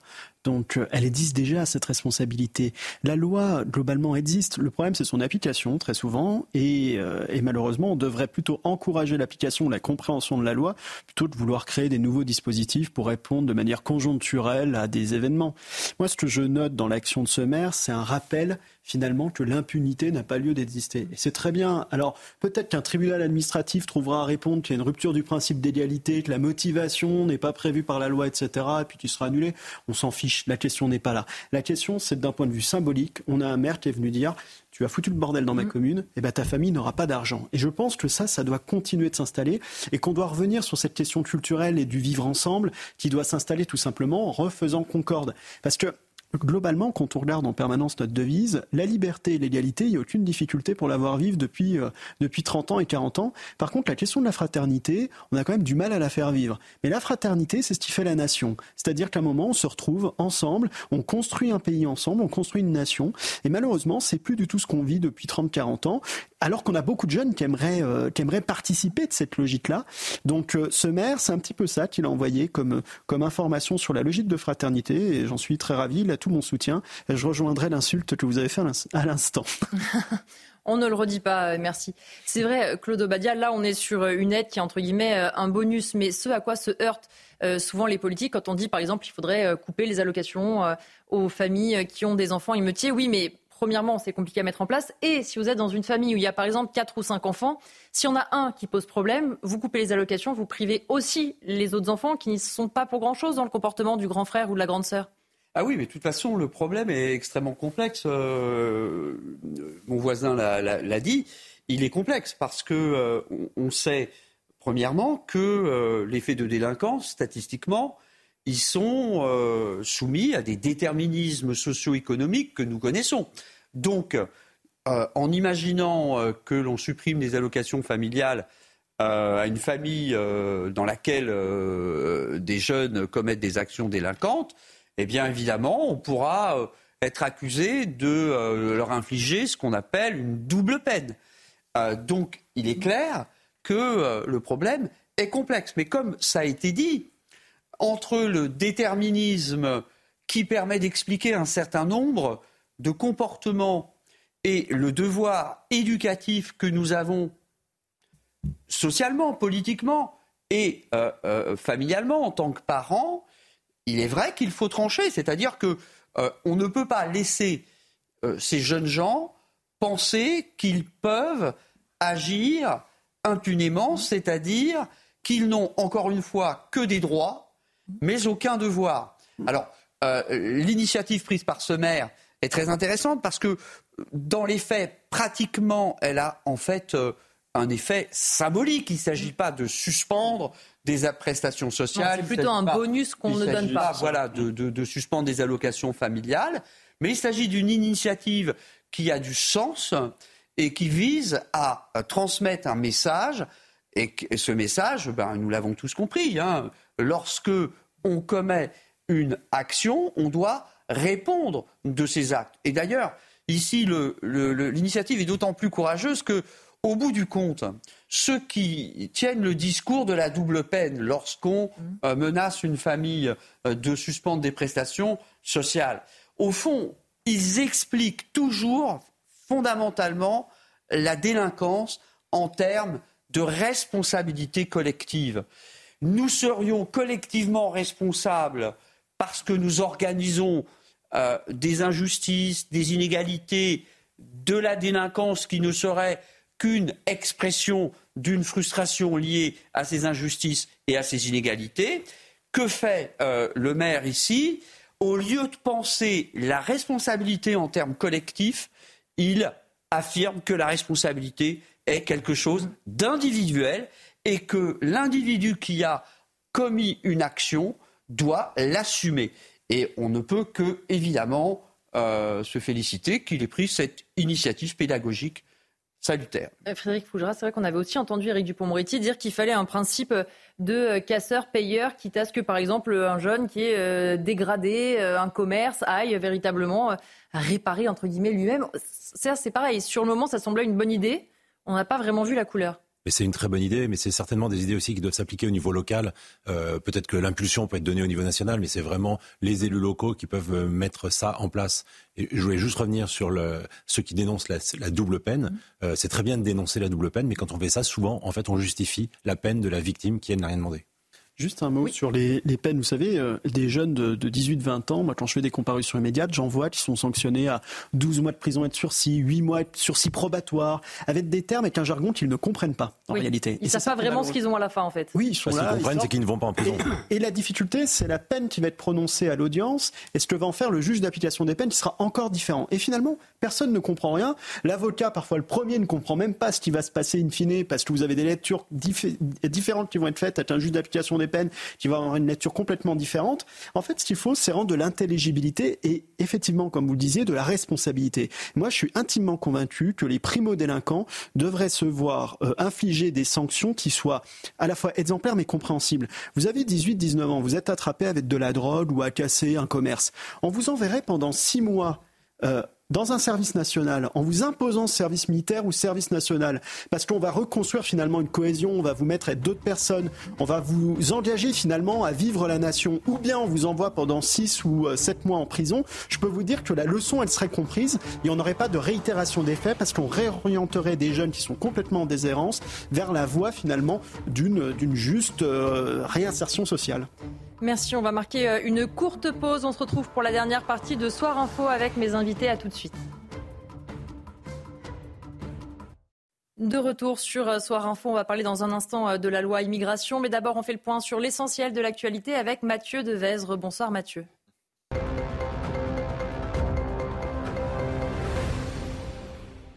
Bonsoir Elodie, bonsoir à tous. Jacques Delors est mort aujourd'hui à l'âge de 98 ans. L'Union européenne perd l'un de ses plus éminents bâtisseurs, président de la Commission européenne pendant dix ans. Il fut également ministre de l'économie et des finances de François Mitterrand. Il restera aussi dans les mémoires comme l'homme qui n'a pas saisi sa chance lors de l'élection présidentielle de 1995. L'agrément d'anticorps n'a pas été renouvelé par le gouvernement. Il s'agit de l'association phare de lutte contre la corruption. La perte de son agrément prive Anticorps d'agir efficacement en justice. L'association souhaite donc contester cette décision. Je vous propose d'écouter sa présidente. On n'est pas très étonné par la décision parce qu'on sait que cette procédure est éminemment euh, politique et que comme notre, notre action dérange le gouvernement, euh, il n'y a pas de volonté euh, politique de renouveler l'agrément d'Anticorps. Donc on n'est pas surpris, mais on est très attristé parce qu'Anticorps, on est un groupe de 7000 citoyens et qu'on a des groupes locaux où les gens se mobilisent pour lutter contre la corruption. corruption donc c'est une décision qui nous affecte énormément. Comme l'action d'Anticorps est une action contre l'impunité, comme euh, notre activité consiste euh, à euh, obliger les élus à rendre des comptes devant la justice. c'est sûr que le fait qu'Anticor n'ait plus son agrément va probablement permettre à, des personnes visées par des, des accusations de corruption de s'en sortir. Commencez à faire des économies si vous prévoyez une chambre d'hôtel à Paris pour les Jeux Olympiques. Les prix des chambres sont quasiment multipliés par trois pour le début de l'événement. C'est notamment ce que dénonce l'association de consommateurs UFC Que Choisir, un sujet de Célia Gruyère. 1033 euros, c'est la somme qu'il faudra débourser en moyenne pour une nuit dans certains hôtels à Paris pendant la cérémonie d'ouverture des Jeux Olympiques le 26 juillet prochain. Deux semaines plus tôt, une nuitée coûte pourtant en moyenne 317 euros. Une explosion des prix dénoncée par l'UFC Que Choisir? On a consulté les prix de 80 hôtels qui étaient disponibles sur le, passage de, la cérémonie. Donc ce sont des endroits qui sont très localisés. Et donc sur les 80 hôtels euh, pour lesquels on a trouvé des, prix disponibles, il y a 20% des, hôtels qui acceptent de réserver une chambre juste pour une nuit. Et là, dans ce cas-là, le prix euh, augmente en moyenne de 226%.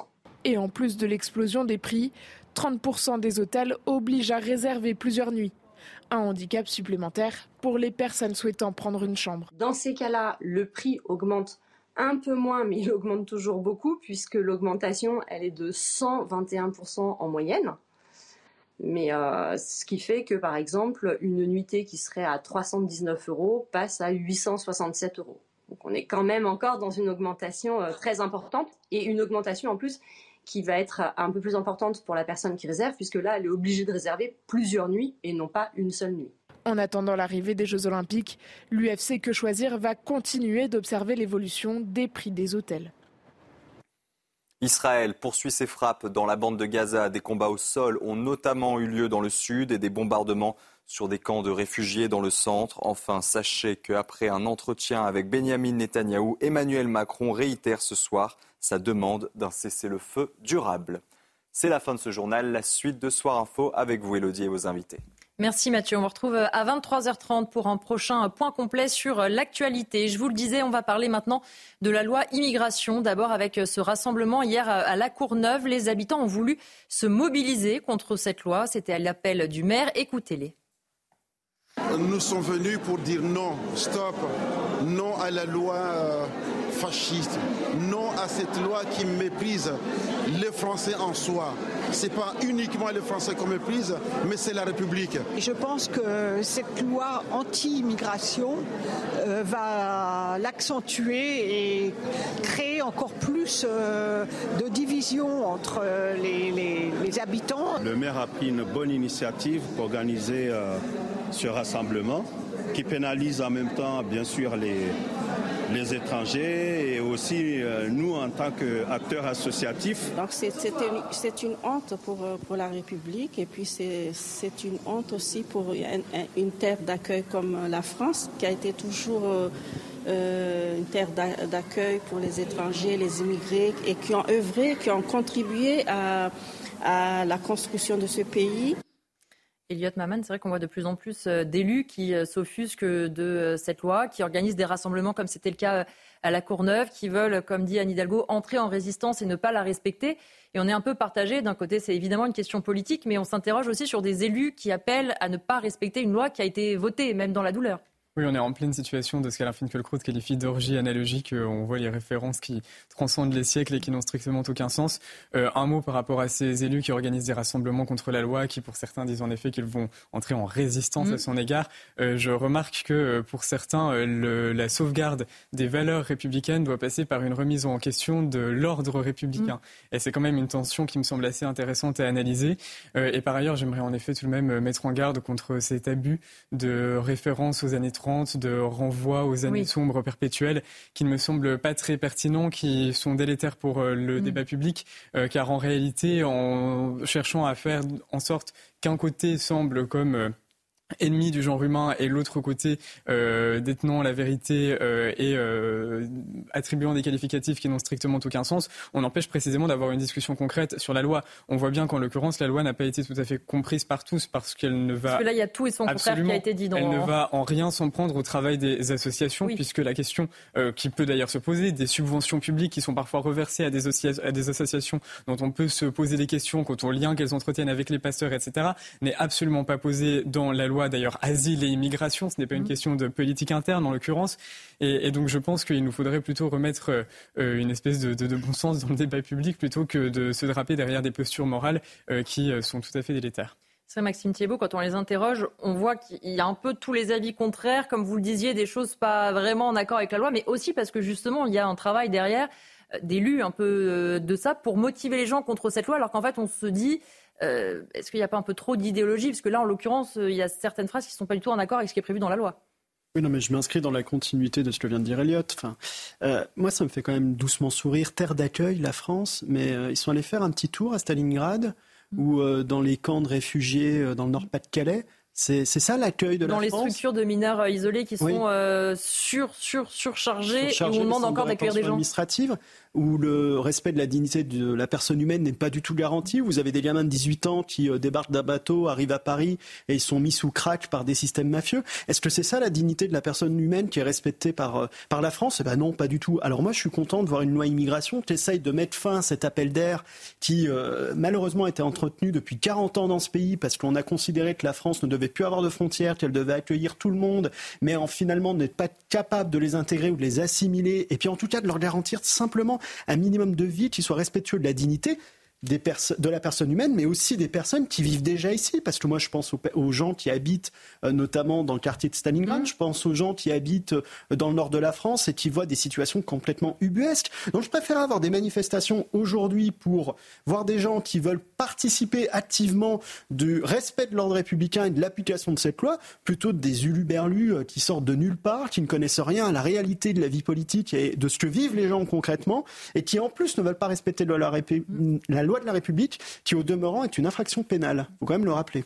Et c'est vrai, ça, Claude Obadia, on en parlait avec euh, les départements de gauche notamment qui ne veulent pas appliquer la loi. Il y a quelque chose d'assez cocasse parce que d'un côté, on dit qu'Emmanuel Macron et son gouvernement ne respectent pas la démocratie. Et d'un autre, quand il y a une loi qui a été votée à l'Assemblée nationale, qui est censée euh, tous nous représenter, on se dit la loi va pas dans le bon sens, on va pas la respecter. C'est un peu facile parce que si les élus commencent à dire ça, moi en tant que citoyenne, je peux me dire euh, telle loi elle va pas dans mon sens, je la respecte pas. Oui, bien sûr. Euh, bien sûr, euh, l'Assemblée nationale est souveraine, donc mmh. euh, les départements doivent appliquer les lois qui sont adoptées par le, par le Parlement.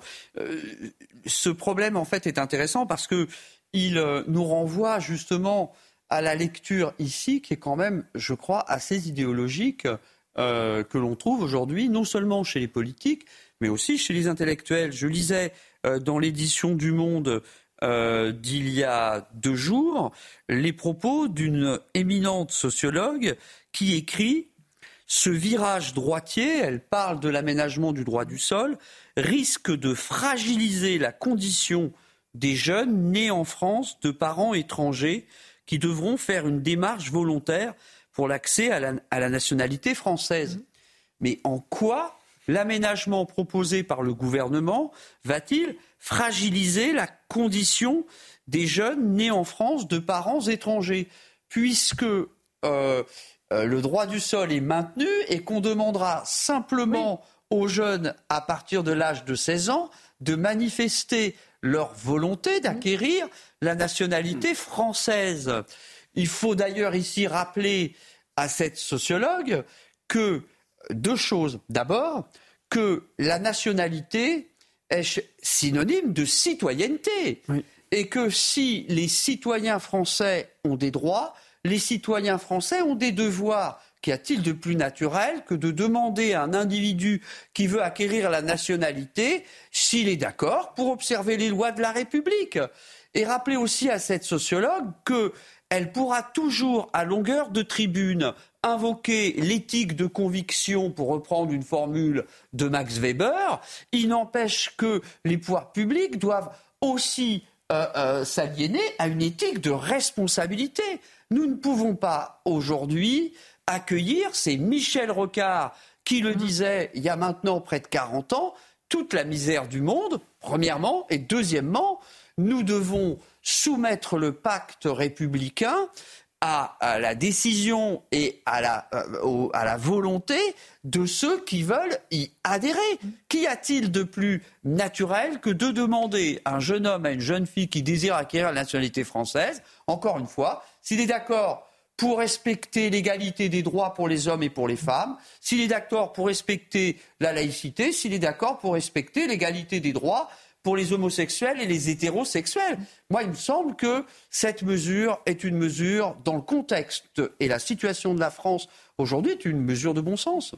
Et c'est vrai, euh, on en parlait aussi euh, hier avec tout le problème des mineurs isolés, par exemple, dans des structures qui sont déjà surchargées. Quand des départements disent on n'a plus les moyens euh, de les accueillir parce que techniquement nos structures, nos hôtels sont surchargés, il y a aussi des associations derrière qui mènent un travail pour dire c'est pas grave, c'est surchargé, mais de toute façon, il faut bien les accueillir. Et ça rejoint ce que disait Maxime Thibault tout à l'heure sur le côté ces élus, ces associations qui font beaucoup d'idéologie, on se demande si elles pensent justement à ceux qu'on est censé accueillir et intégrer et dans quelles conditions on les accueille finalement. Vous avez raison, mais chacun est dans son rôle. Une association qui fait de l'humanitaire, euh, elle se consacre à sa mission et peut-être qu'elle n'a pas ou on ne doit pas attendre d'elle qu'elle ait une vision globale, macro, et qu'elle qu'elle réfléchisse à toutes les données. Elle, elle est confrontée au quotidien à un enfant dans la rue, à une femme, à une famille, euh, que sais-je. Euh, donc ça, c'est son rôle. C'est le rôle des élus que vous mettez en cause et je pense à juste titre. Euh, ce serait intéressant de savoir si dans ces départements qui sont surchargés, euh, si certains de ceux-là disent on ne respectera pas la loi. que ce soit le cas ou pas, on ne peut pas être un représentant de la République et manifester contre la République. On ne peut pas être un élu et manifester contre, un, contre le Parlement, une décision du Parlement, en portant son écharpe tricolore. Enfin, on insulte la République mmh. et son écharpe tricolore. Donc c'est cette incohérence de la part des élus qui n'est pas acceptable. Et puis alors, cette loi ne me convient pas, donc je ne la respecte pas, mais donc vous acceptez que la ville voisine, qui est d'un camp politique euh, opposé, euh, refuse d'appliquer une autre loi qui vous vous arrange, mais qui, elle, lui déplaît. Ben, mais dans quelle société on veut vivre? Et je pense que les gens euh, qui soutiennent ces élus euh, ne savent rien de ce que ces élus veulent proposer comme société. Et donc, mm. ils ne savent pas quelle est l'alternative qu'ils proposent, à supposer qu'il y en ait une. Oui, d'abord, c'est peut-être euh, la première question, mais c'est vrai, Elliot Maman, on parle beaucoup de, du non-respect euh, des élus, de la crise de l'autorité, etc. Mais on se dit, quand les élus eux-mêmes demandent de ne pas respecter une loi et de s'y opposer, oui, on peut comprendre que les citoyens n'aient plus trop confiance ou se disent, après tout, moi aussi, je peux faire ma loi. Oui, il y a un anglicisme qui s'impose dans le débat public ces quelque temps, c'est celui du narratif. Et on voit bien qu'en l'occurrence, cette loi est lue par, un certain, par le prisme d'un certain narratif. on faisait tout à l'heure référence au renvoi aux années sombres totalement ridicules dont l'opposition se sert.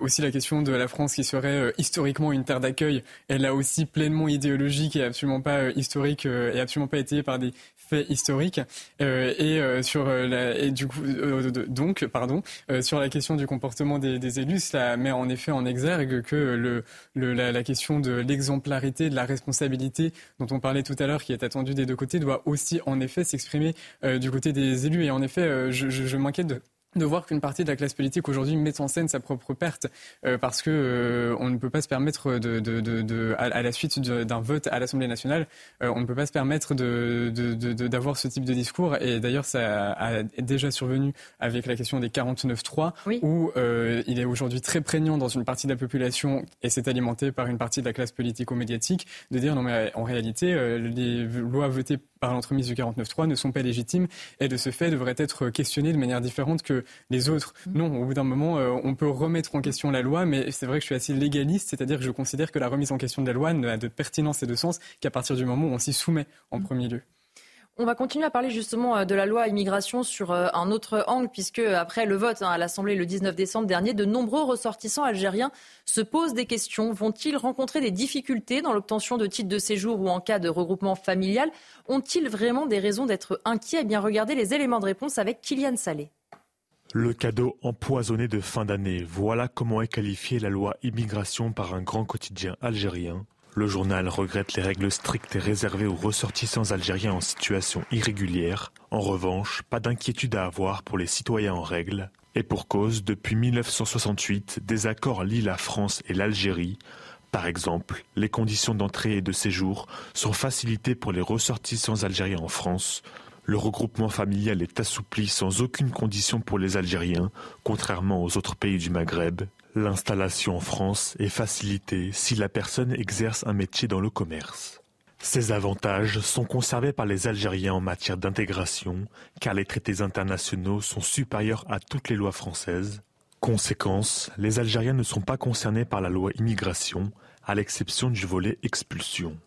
Depuis plusieurs semaines, certaines personnalités politiques appellent à remettre en cause ces accords de 1968. C'est le cas de Marine Le Pen, Éric Ciotti ou encore l'ancien Premier ministre Édouard Philippe. On parlait à l'instant justement un petit peu euh, des mauvaises informations euh, qui circulent. Euh, c'est vrai qu'on a entendu parler de revoir l'accord franco-algérien Maxime Thiebaud pendant cette loi immigration. Ça n'a pas été fait. Le gouvernement dit on en parlera peut-être un peu plus tard. Mais quand on voit les dernières visites diplomatiques à Alger, on se dit c'est pas bien parti cette histoire quand même. Et c'est un euphémisme c'est un sujet particulièrement sensible. Mm. effectivement, on est venu sur le terrain légal euh, modifier quelques éléments. On sait pertinemment, effectivement, qu'il n'y aura pas d'influence sur les traités internationaux, puisque la loi est inférieure aux traités de par une vieille jurisprudence et son application. Mais la question qu'il va falloir se poser, et les Républicains la posent justement, et Marine euh, Le Pen aussi, c'est la question d'une modification de la Constitution, mm. afin de pouvoir modifier par voie de conséquence ce traité, ou en tout cas imposer à ce traité le respect de notre Constitution. Parce que je ne vois pas pourquoi un accord qui a été passé en 1968 et qui aujourd'hui... un autre contexte, une autre époque effectivement, devrait continuer de s'appliquer, euh, alors qu'on a des problèmes de gestion de l'immigration algérienne qui existent réellement dans notre pays, et qu'en plus on crée une distorsion avec d'autres pays comme la Tunisie ou le Maroc, mmh. avec qui on a de super accords, et euh, du moins une absence d'accord, mais de super relations, et avec qui on pourrait avoir d'autres accords à avoir. Donc moi, je pense qu'il faut remettre à plat toute la question euh, des traités avec le Maghreb, d'avoir une politique globale pour l'ensemble du Maghreb et en état de cause, en tout état de cause, de venir régler la question de l'immigration avec le Maghreb en disant tout simplement que voilà, on peut venir vivre en France à la condition de respecter l'ordre républicain et que si on ne le respecte pas, ben on retourne vivre dans le Maghreb. Frédéric euh, Fougera, c'est vrai qu'on voit aussi hein, la prégnance et euh, euh, les, manœuvres. Quand on voit à la une de ce quotidien le cadeau empoisonné, on sent bien aussi tout ce qu'il y a derrière, la pression diplomatique qui commence pour dire attention, on n'est pas prêt à céder si facilement, même si on n'en doutait pas. Bah, j'ai noté dans ce quotidien, alors il donne, la, il donne la parole à des personnes, enfin ceux qui le reproduisent. La législation adoptée est une loi purement raciste mm. qui consacre la discrimination raciale car elle prive les étrangers de nombreux privilèges accordés par l'État français. Alors, mais que craignent-ils en réalité? Le terme euh, privilège déjà. Mais que craignent-ils? De perdre des privilèges? Et que nous reprochent-ils de, voter nos propres lois dans notre propre pays? Je pense que quand on dit que le, gouvernement algérien est beaucoup plus discret sur le sujet, oui, il ne se permet pas de faire de l'ingérence dans nos affaires. Peut-être a-t-il des inquiétudes, peut-être n'a-t-il pas, mais en tout cas, euh, c'est notre autonomie, notre liberté en tant qu'État de voter nos propres lois. Ces accords, cette loi ne les remet en aucun cas en cause. Maintenant, est-ce qu'il est interdit de réfléchir euh, à une remise en cause ou à une révision d'accords qui datent d'il y, a, il y a 55 ans? Euh, bah, Rien ne nous y oblige, mais rien ne nous l'interdit non plus parce que nous sommes un État libre et on peut faire nos lois. Et, bon, un accord international, il faut, si à deux, il faut être deux pour le signer, mais rien ne nous interdit d'y réfléchir en tout cas. C'est vrai que le Dobadia qui a un paradoxe, le fait de voir les réactions euh, sur place en se disant il y a quand même un accord qui fait que justement ils ne sont pas concernés. Et il y a en même temps cette grande inquiétude qui est quand même très étrange du coup. Oui, l'inquiétude euh, est très étrange. Les propos euh, rapportés par ce quotidien sont d'une véhémence mmh. tout de même assez surprenante, puisque les dispositions de la loi immigration ne pourront concerner que les Algériens en situation irrégulière et les Algériens en situation régulière, mais dans le seul cadre des mesures dûment motivées qui sont euh, en fait les mesures, euh, d'expulsion. Euh, comme le disait Maxime, cet accord passé en 1968 entre le gouvernement français et le gouvernement algérien, pour autant qu'il ait été à l'époque motivé, et pour autant qu'il a pu faciliter le regroupement familial notamment, est aujourd'hui un accord qui paraît tout de même un peu anachronique au regard de la situation globale que la France doit euh, gérer et au regard des conditions réservées aux étrangers, euh, notamment issus du Maghreb et qui ne sont pas de nationalité euh, algérienne. Donc ici, sans doute qu'il faudra travailler, je pense, à une sorte d'harmonisation euh, des conditions réservées aux, étrangers euh, du Maghreb qui euh, désirent rejoindre la France ou qui se trouvent en France et qui doivent donc bénéficier d'un régime, si vous voulez, qui soit un régime partagé, équitable et un régime, entre guillemets, égalitaire. Eliott Maman pour terminer sur euh, ce sujet. Oui, la situation est d'autant plus anachronique que l'Algérie est l'un des pays qui égrène le plus la distribution de laissés-passer consulaires, c'est-à-dire ces fameux papiers qui nous sont nécessaires à l'exécution des OQTF. D'ailleurs, en mars 2023, l'Algérie avait même annoncé geler totalement mmh. la distribution des laissés-passer consulaires uniquement à l'égard de la France. Euh, donc ça nous montre tout de même que l'on se doit de, de, de s'armer euh, d'un point de vue législatif pour faire face à la situation. Et d'ailleurs, par rapport à la supériorité du droit international qui est en effet consacré par la jurisprudence française. On prend souvent l'exemple de l'Allemagne qui arrive généralement à s'organiser euh, pour trouver les, clauses qui l'arrangent euh, dans les divers traités européens. On peut aussi rappeler que, par exemple, au Royaume-Uni, un traité international doit être intégré par un acte législatif interne pour y être opposable. Donc euh, quand on nous explique que la supériorité des traités internationaux dépend de l'état de droit, c'est une posture rhétorique qui n'est absolument pas vraie. C'est la faiblesse des juges des années 80. c'est un grand débat.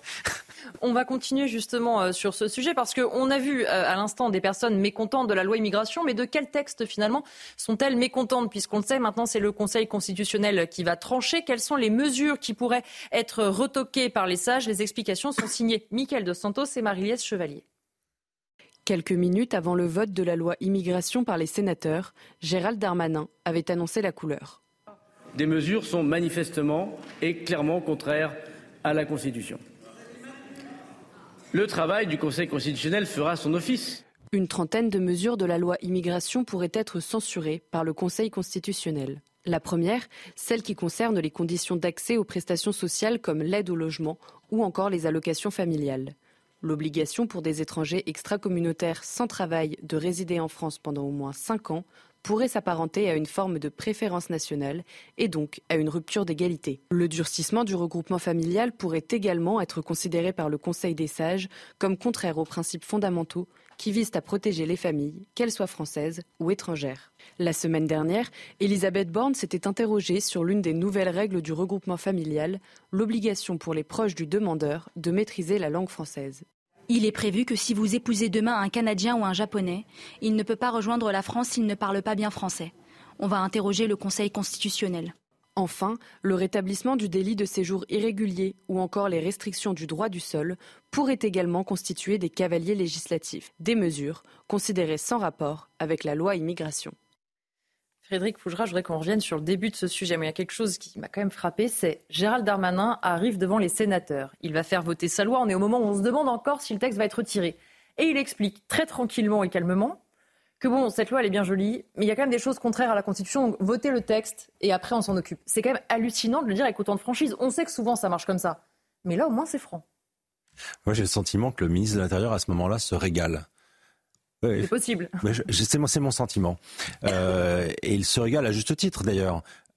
C'est une loi de compromis. Je pense que on, on, ne le dit pas assez. Moi, je pense que si on est un démocrate, on devrait se réjouir qu'en euh, France, il n'y ait pas de majorité absolue et qu'il n'y ait pas qu'un seul camp qui impose sa loi pendant toute la durée d'un mandat à tout le reste du pays. Et donc, on est obligé de faire des compromis, on est obligé de négocier. Alors, c'est pas du tout notre culture. On a des voisins dont c'est la culture euh, depuis très très longtemps. Nous, c'est pas notre culture. Donc, en fait, on est en train, on est dans une phase d'apprentissage de ce qu'est le compromis, la négociation.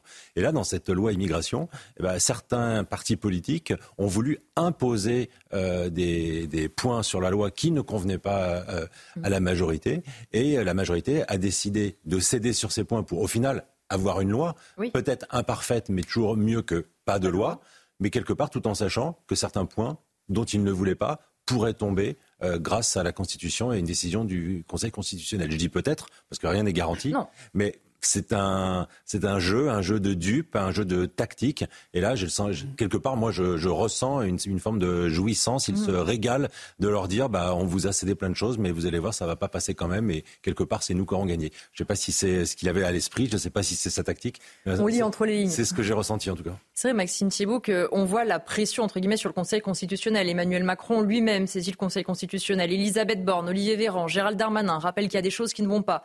De l'autre côté, on a Bruno Retailleau qui dit si jamais c'est censuré, c'est scandaleux, c'est un déni de démocratie. On se dit c'est le round, je sais pas, 70, 75 là euh, de la loi immigration quoi. Bah, la Constitution prévoit que le Conseil constitutionnel euh, apprécie la constitutionnalité d'une loi. Donc non, c'est pas un déni de démocratie, c'est l'exercice de la démocratie qui veut que le Conseil constitue va faire son travail tout simplement. Et je pense pas qu'ils aient particulièrement de pression. Je m'inquiète pas pour eux. Je pense qu'ils vont analyser. Ils ont l'habitude. Ils ont l'habitude, ils vont censurer ce qu'ils considéreront comme contraire aux dispositions aux libertés fondamentales. Puis voilà. Après, il y a un deuxième côté fourche codine qui va passer. On oublie d'en parler. Ça va être l'application de la loi et l'exercice de la loi par les juridictions, notamment administratives. Parce qu'il ne faut pas oublier qu'on parlait de la supériorité des traités sur les lois, mais la Convention européenne des droits de l'homme, elle va s'imposer aussi sur la loi. Donc le droit à une vie familiale normale, la liberté individuelle, la liberté d'aller et venir, etc., qui sont des libertés fondamentales au sens de la Convention EDH, vont être appréciées dans l'application de cette loi lorsque les juges vont avoir à connaître des décisions qui vont être prises sur ce fondement.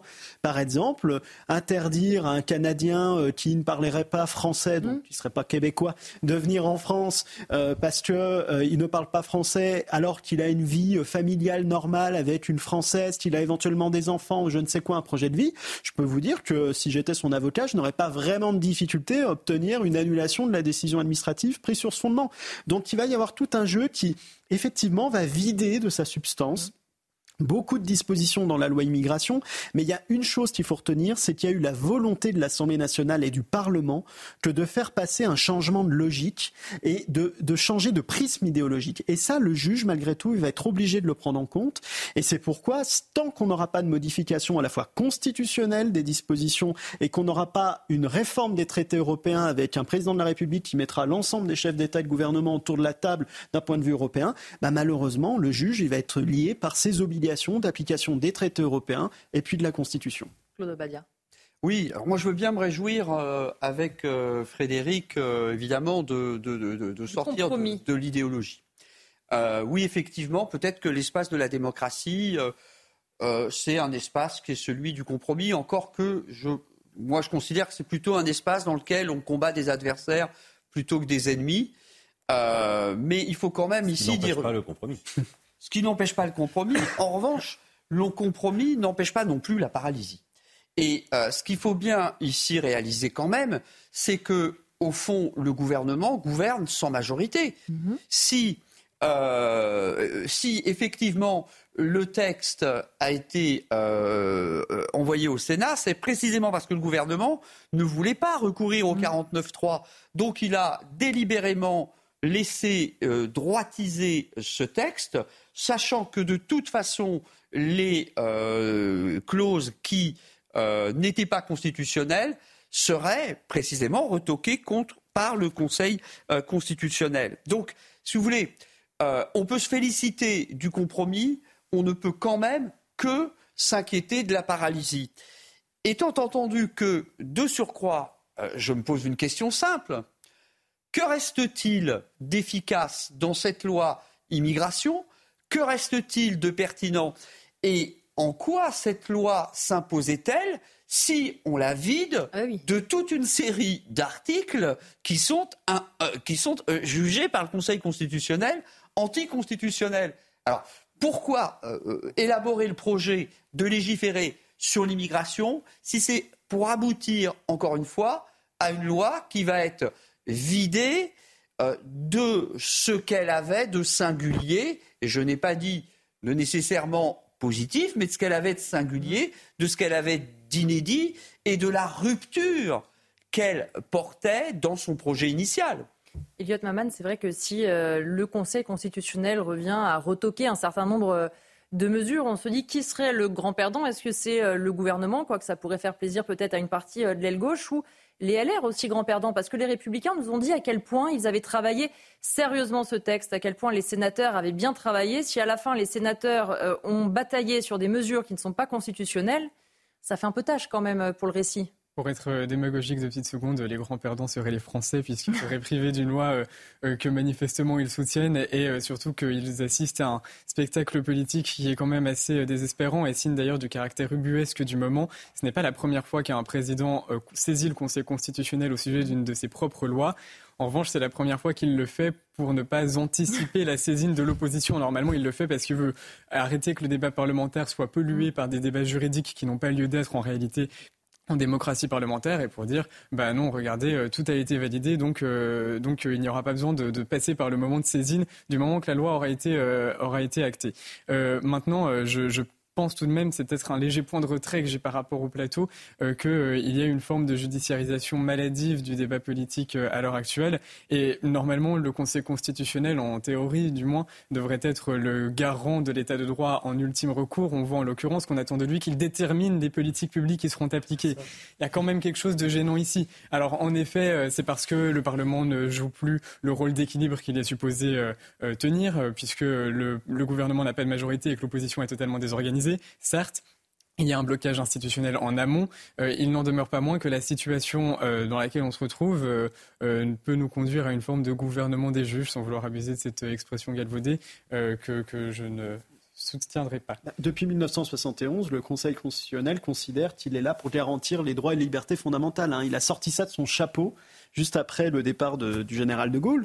Donc effectivement, il s'est inscrit dans une volonté de régir la politique publique de la France, et en tout cas d'intervenir pour venir réglementer. C'est comme ça qu'il y a 2-3 ans, il arrivait à nous sortir du chapeau un principe de fraternité qui permet notamment de ne pas pouvoir poursuivre des personnes qui viendraient aider des migrants sur le territoire national.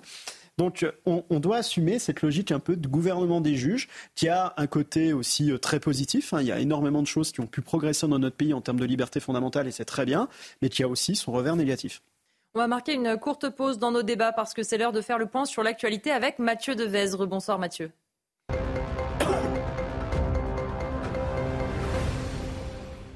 Bonsoir Elodie, bonsoir à tous. L'inflation devrait continuer de ralentir en France l'année prochaine. Dans sa dernière prévision, l'INSEE table sur un taux aux alentours de 4% en début d'année, un chiffre bien inférieur aux 6% enregistrés à la même période il y a un an. Mais les Français y croient-ils vraiment? Nos journalistes ont tendu leur micro écouter. En fait, tout, a beaucoup augmenté, mais, mais si le, le, prix de l'alimentation principale pour nourrir les enfants, les grandes familles, tout ça, si ça s'abaissait, ce serait formidable comme, comme le pain, ne serait-ce que le pain. J'ai un petit revenu, je ne peux pas m'offrir le luxe que j'offrais autrefois. J'ai ressenti qu'il y a une, une, augmentation des tarifs, des prix. Euh, alimentaire, même vestimentaire. Il y a plein de choses qu'on n'achète plus. Et puis, dans un sens, c'est dans, dans, dans un sens décroissant, finalement. Donc ça peut être aussi pas mal. On réfléchit plusieurs fois avant d'acheter quelque chose. France a battu son record d'exportation d'électricité. Le pays a fourni 18 680 mégawatts en dehors donc de ses frontières. L'année dernière, la France avait pourtant été contrainte d'importer de l'électricité pour la première fois depuis 42 ans. Comment expliquer ce revirement? Élément de réponse avec ce sujet d'Audrey Berthaud. La France avait de l'énergie à revendre. Vendredi dernier, le pays a pu exporter un volume record d'électricité vers ses pays voisins. En cause, du vent, des températures élevées pour la saison et un plus faible besoin d'électricité sur notre territoire beaucoup de production euh, d'électricité via l'éolienne, un parc nucléaire qui fonctionne et une demande euh, qui est en diminution par rapport à d'habitude du fait des températures euh, qui étaient anormalement élevées et d'une activité en berne du fait de, des fêtes de Noël font que la balance commerciale était inversée par rapport à l'année dernière puisque si l'année dernière nous avons importer de l'électricité. Cette année, euh, nous recommençons à exporter de l'électricité. 18 680 mégawatts ont été exportés en une seule journée. Le précédent record daté du 22 février 2019, il était de 17 415 mégawatts. Principaux acheteurs de cette électricité, le Royaume-Uni, l'Allemagne, la Suisse, l'Italie et l'Espagne. Un volume record d'électricité exportée qui ne devrait pas avoir d'impact sur notre facture. Il n'y a pas euh, d'impact au niveau de, la facture puisque euh, nous avons euh, la plupart des contrats EDF avec des tarifs qui sont, qui sont régulés. La semaine dernière, l'éolien a couvert environ 20% de la production électrique nationale, de quoi alimenter des espoirs pour cet hiver. Enfin, le bilan s'alourdit après des attaques dans le centre du Nigeria. 198 personnes ont été tuées entre samedi et mardi. L'identité des assaillants n'est pas encore connue dans cette région en proie depuis plusieurs années à des tensions religieuses et ethniques.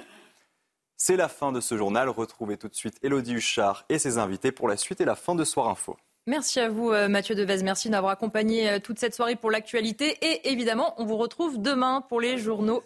Demain. À demain, Mathieu. Merci beaucoup. Et on va continuer à parler de la loi immigration parce qu'il y a eu aussi des conséquences sur la majorité. Une majorité qui s'est euh, fracturée, 37 abstentions ou votes contre et une gêne surtout qui est allée jusqu'au plus haut niveau de l'État. Les ministres de l'aile gauche ont menacé de démissionner. Un seul l'a réellement fait. Il s'agit de l'ancien ministre de la Santé, Aurélien Rousseau. Mais quelles conséquences pour les autres? Écoutez les réponses de Carl Olive, le député Renaissance on vit, une, je dirais, une, déflagration. Et, j'en veux pour preuve la menace d'un certain nombre de, ministres qui euh, pardon, on fait un peu de chantage euh, avec euh, le, gouvernement, avec la première ministre, avec le président de la République. évidemment que, ça entraîne une crise. Du chantage en menaçant de démissionner si ce texte était voté, ce qui a été le cas. Oui, alors c'est compliqué, c'est pour ça qu'il y aura certainement un, remaniement. Je pense qu'on ne gère pas euh, les politiques publiques en faisant euh, la menace et le chantage.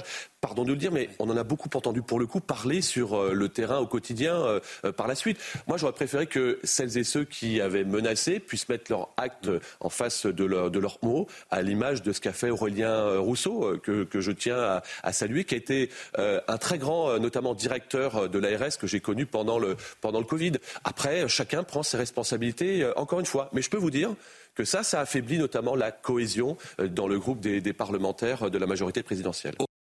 Elliot Maman a l'impression que le raisonnement est un peu euh, construit à l'envers pour cette partie. Ce qui dit finalement, c'est comme si les menaces de démission avaient fracturé la majorité il semblerait que la majorité se soit fracturée un peu avant les menaces de démission. Absolument, et d'ailleurs, euh, la question de l'immigration a toujours été le point culminant des fractures au sein de la majorité présidentielle, même au sein de la précédente législature, mm. lorsque Emmanuel Macron disposait d'une véritable majorité à l'Assemblée nationale. Euh, c'était la loi asile-immigration portée à l'époque par Gérard Collomb en 2018 mm. qui avait provoqué euh, une première implosion au sein de la République en marche, avec le les départs d'Aurélien Taché et d'autres députés, et aussi la formation d'un amoncellement de petits mouvements en marge de la majorité. Il y avait eu Barbara Pompili, euh, et euh, en commun. Enfin, il y avait eu plein de choses. Territoire de progrès avec Najwa Delaïté. Et, euh, et, en effet, c'est un point de clivage extrêmement prégnant. Euh, maintenant, là où je reconnais euh, à Carl Olive une forme d'honnêteté, de, c'est que le chantage à la démission dans l'espace médiatique pour en réalité exhiber sa vertu est absolument insupportable. Quand au moins il est suivi des faits, on peut reconnaître que renoncer à la voiture privée, comme mm. le rappelle souvent Pascal Pro sur ce plateau, au nom de ses opinions, est quelque chose de tout à fait louable. Frédéric Fougera, c'est vrai que ce qu'on note aussi dans ces menaces de démission, c'est qu'il n'y en a qu'une qui a été euh, effective, c'est celle d'Aurélien Rousseau. On imagine euh, que du côté du chef de l'État, alors qu'un remaniement se profile, c'est pas un moyen de gagner des bons points. Quand on voit par exemple la ministre de la Culture, quand on voit Clément Beaune, le ministre des Transports, ce sont deux très proches du président. Et on imagine que le président a vu aussi que quand le bateau commençait euh, à couler, il y a ceux qui, comme sur le Titanic, continuent à jouer de la musique et ceux qui prennent les canaux de sauvetage tout de suite. J'ai pas le sentiment. Euh, alors j'ai pas suivi heure par heure euh, chaque déclaration de ministre, donc je, ne sais pas qui s'est réellement exprimé ou qui euh, est-ce que l'on fait parler au nom d'eux. moi, j'ai pas le sentiment que tous les ministres qu'on évoque aient pris une position et fait le moindre chantage. On leur prête. Mhm. Euh, ça, on leur prête des positions, mais euh, je sais que la ministre de la Culture, euh, qui était annoncée dans une réunion à la veille, le soir même du vote de la loi avec six ministres, a immédiatement déclaré qu'elle n'avait jamais envisagé d'aller dans cette réunion et qu'elle n'y a pas participé. Donc, oui, personne ne serait allé à ce dîner qui, pourtant, a quand même existé. Non, mais après, il y a, a d'autres formes de chantage moi, je trouve ça plutôt. Alors, je trouve ça à la fois très bien d'avoir des convictions et de dire, bah, je, je n'appartiens plus à ce gouvernement parce que il ne me convient pas. Et je trouve ça aussi quelque part assez puéril parce que on est là quand on est ministre, on est là pour euh, servir la France, on est là pour servir son pays et pas pour faire une petite crise euh, euh à, la moindre contrariété. Et euh, je crois savoir que dans les ministres auxquels on prête une forme de chantage, euh, certains ont profité de la situation pour gagner des budgets, renforcer leur, la capacité de leur ministère à, à mener de l'action. Ben là, je pense qu'ils sont dans leur rôle, dans leur responsabilité. Alors peut-être se font-ils dégager ensuite parce que c'est pas bien euh, de menacer de partir, mais beaucoup plus discrètement, ils essayent justement de, permettre d'avoir une action publique plus forte au sein de leur ministère et du portefeuille et de la mission qui leur a été confiée. Ça, ça me paraît plus responsable, même si je n'ai pas, de jugement à porter sur une personne qui décide de partir, mais faut pas. On est là pour servir euh, notre pays quand même. Je pense c'est ça qui est le plus important.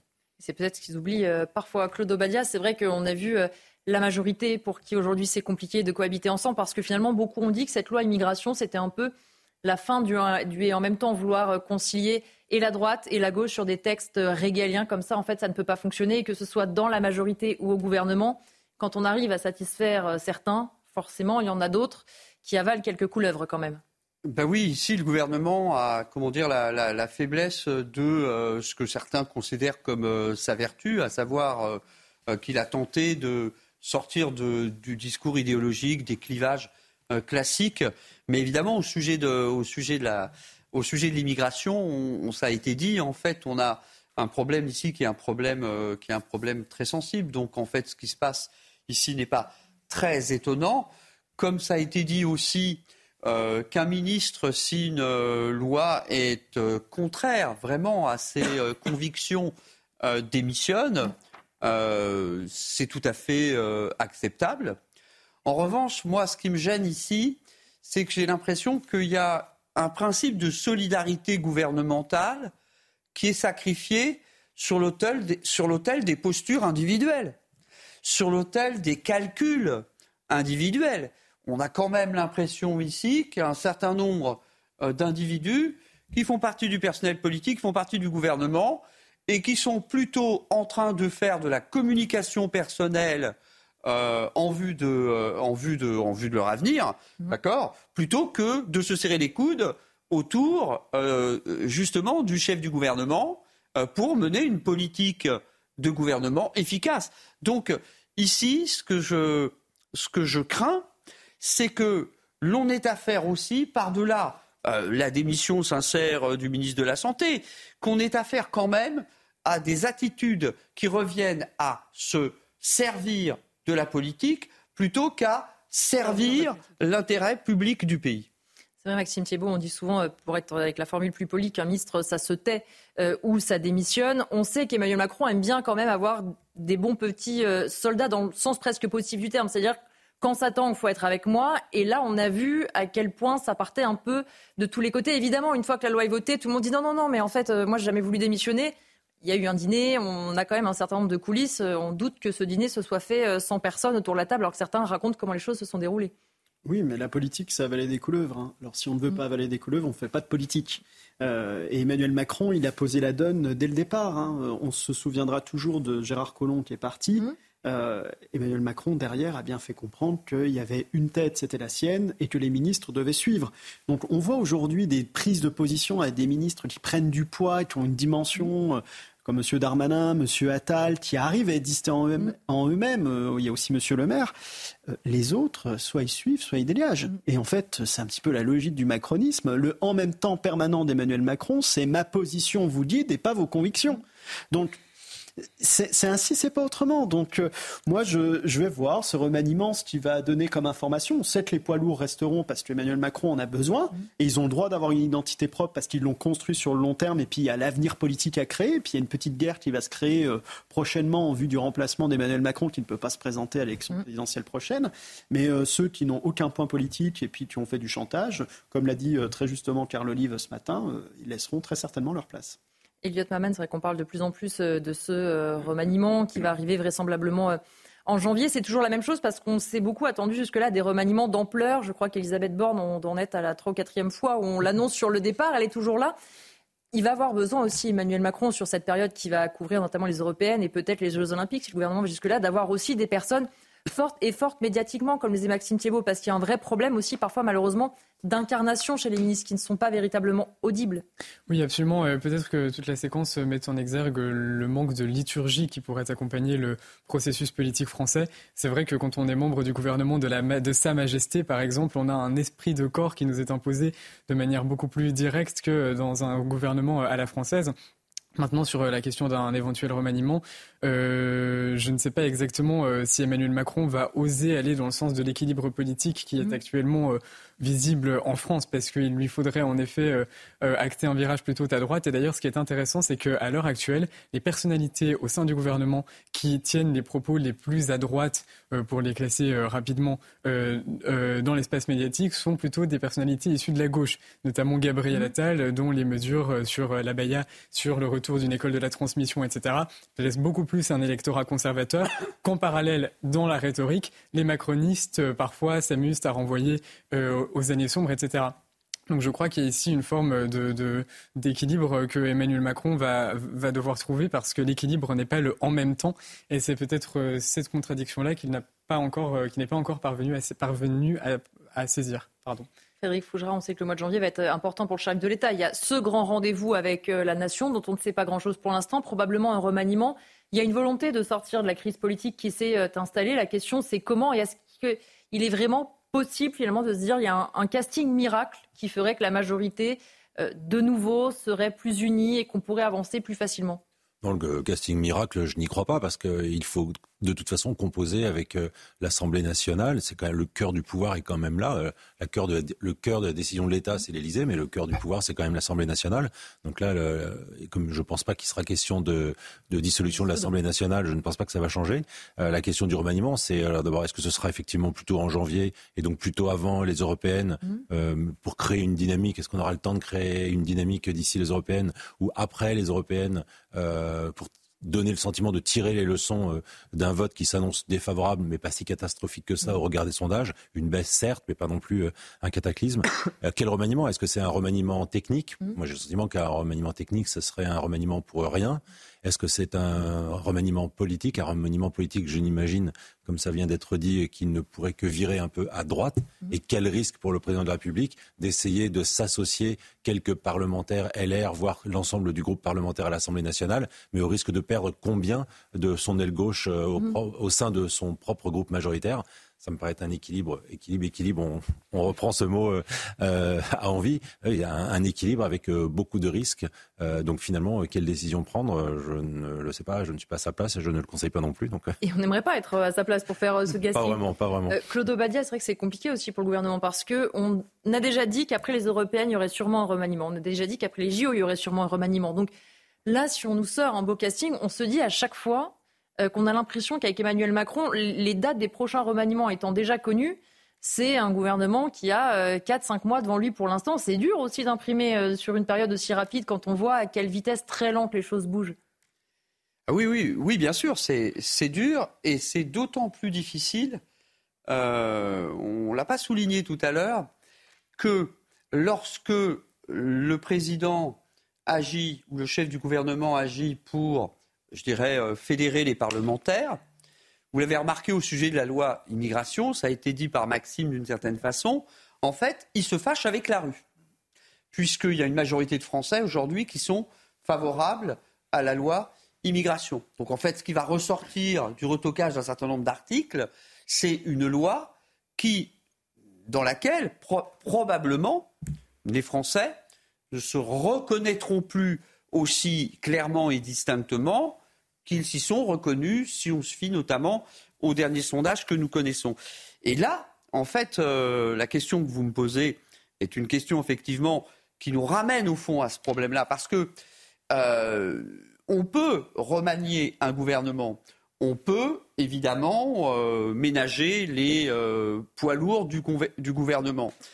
Et on peut mettre en place un gouvernement qui fait droit à la fois aux différentes sensibilités auxquelles Emmanuel Macron veut faire droit. Mais il y a l'opinion publique, il y a la rue. Et la rue, aujourd'hui, on n'a pas tellement l'impression, quand on l'écoute, qu'elle veut en fait une politique, euh, si vous voulez, du compromis, pour parler comme, euh, mon voisin. sur la question de l'immigration, sur la question des retraites, il ne me semble pas que la rue euh, veuille des positions qui sont celles que le compromis, si vous voulez, diligente. Maxime Thiebaud, pour terminer sur ce sujet, c'est vrai que ce remaniement, c'est forcément un casse-tête pour le président de la République. Et on le voit aussi, la question, elle est compliquée parce qu'on dit chaque fois on va remplacer Elisabeth Borne, mais l'argument qui fait aussi qu'elle reste, c'est de se dire qui aujourd'hui peut élargir la majorité? Comme vous le disiez tout à l'heure, si vous mettez, je dis n'importe quoi, Éric Ciotti, Premier ministre, ça fera plaisir au LR, vous perdez une grande, grande partie de l'aile gauche de la majorité. Non, mais je pense que les Français s'en désintéressent complètement. Je pense que les trois quarts ne connaissent pas leur ministre. Globalement, ils apprécient M. Darmanin, ils apprécient M. Attal, qui est quand même euh, qui a, qui a, incarné beaucoup, notamment avec son combat contre la Baïa.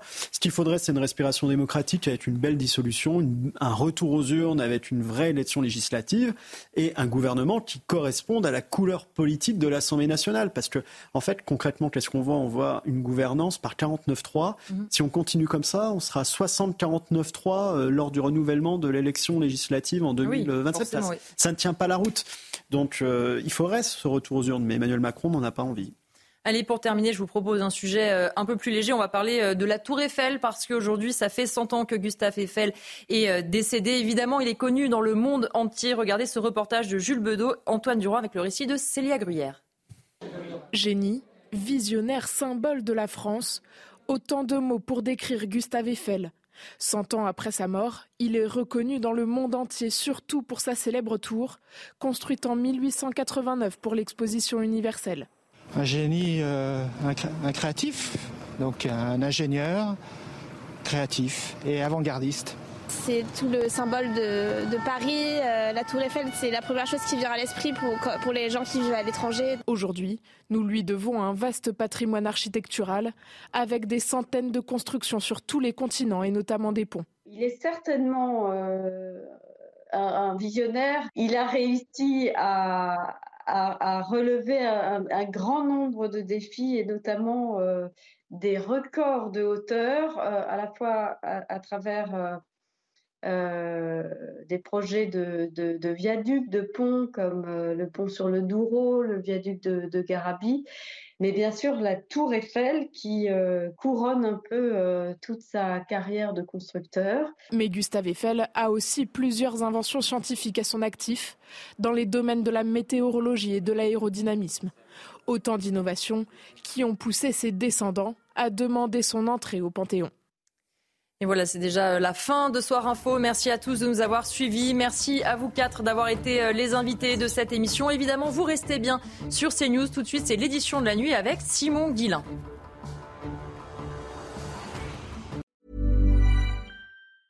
Mom deserves the best, and there's no better place to shop for Mother's Day than Whole Foods Market. They're your destination for unbeatable savings, from premium gifts to show-stopping flowers and irresistible desserts. Start by saving 33% with Prime on all body care and candles. Then get a 15-stem bunch of tulips for just $9.99 each with Prime. Round out Mom's menu with festive rosé, irresistible berry chantilly cake, and more special treats. Come celebrate Mother's Day at Whole Foods Market.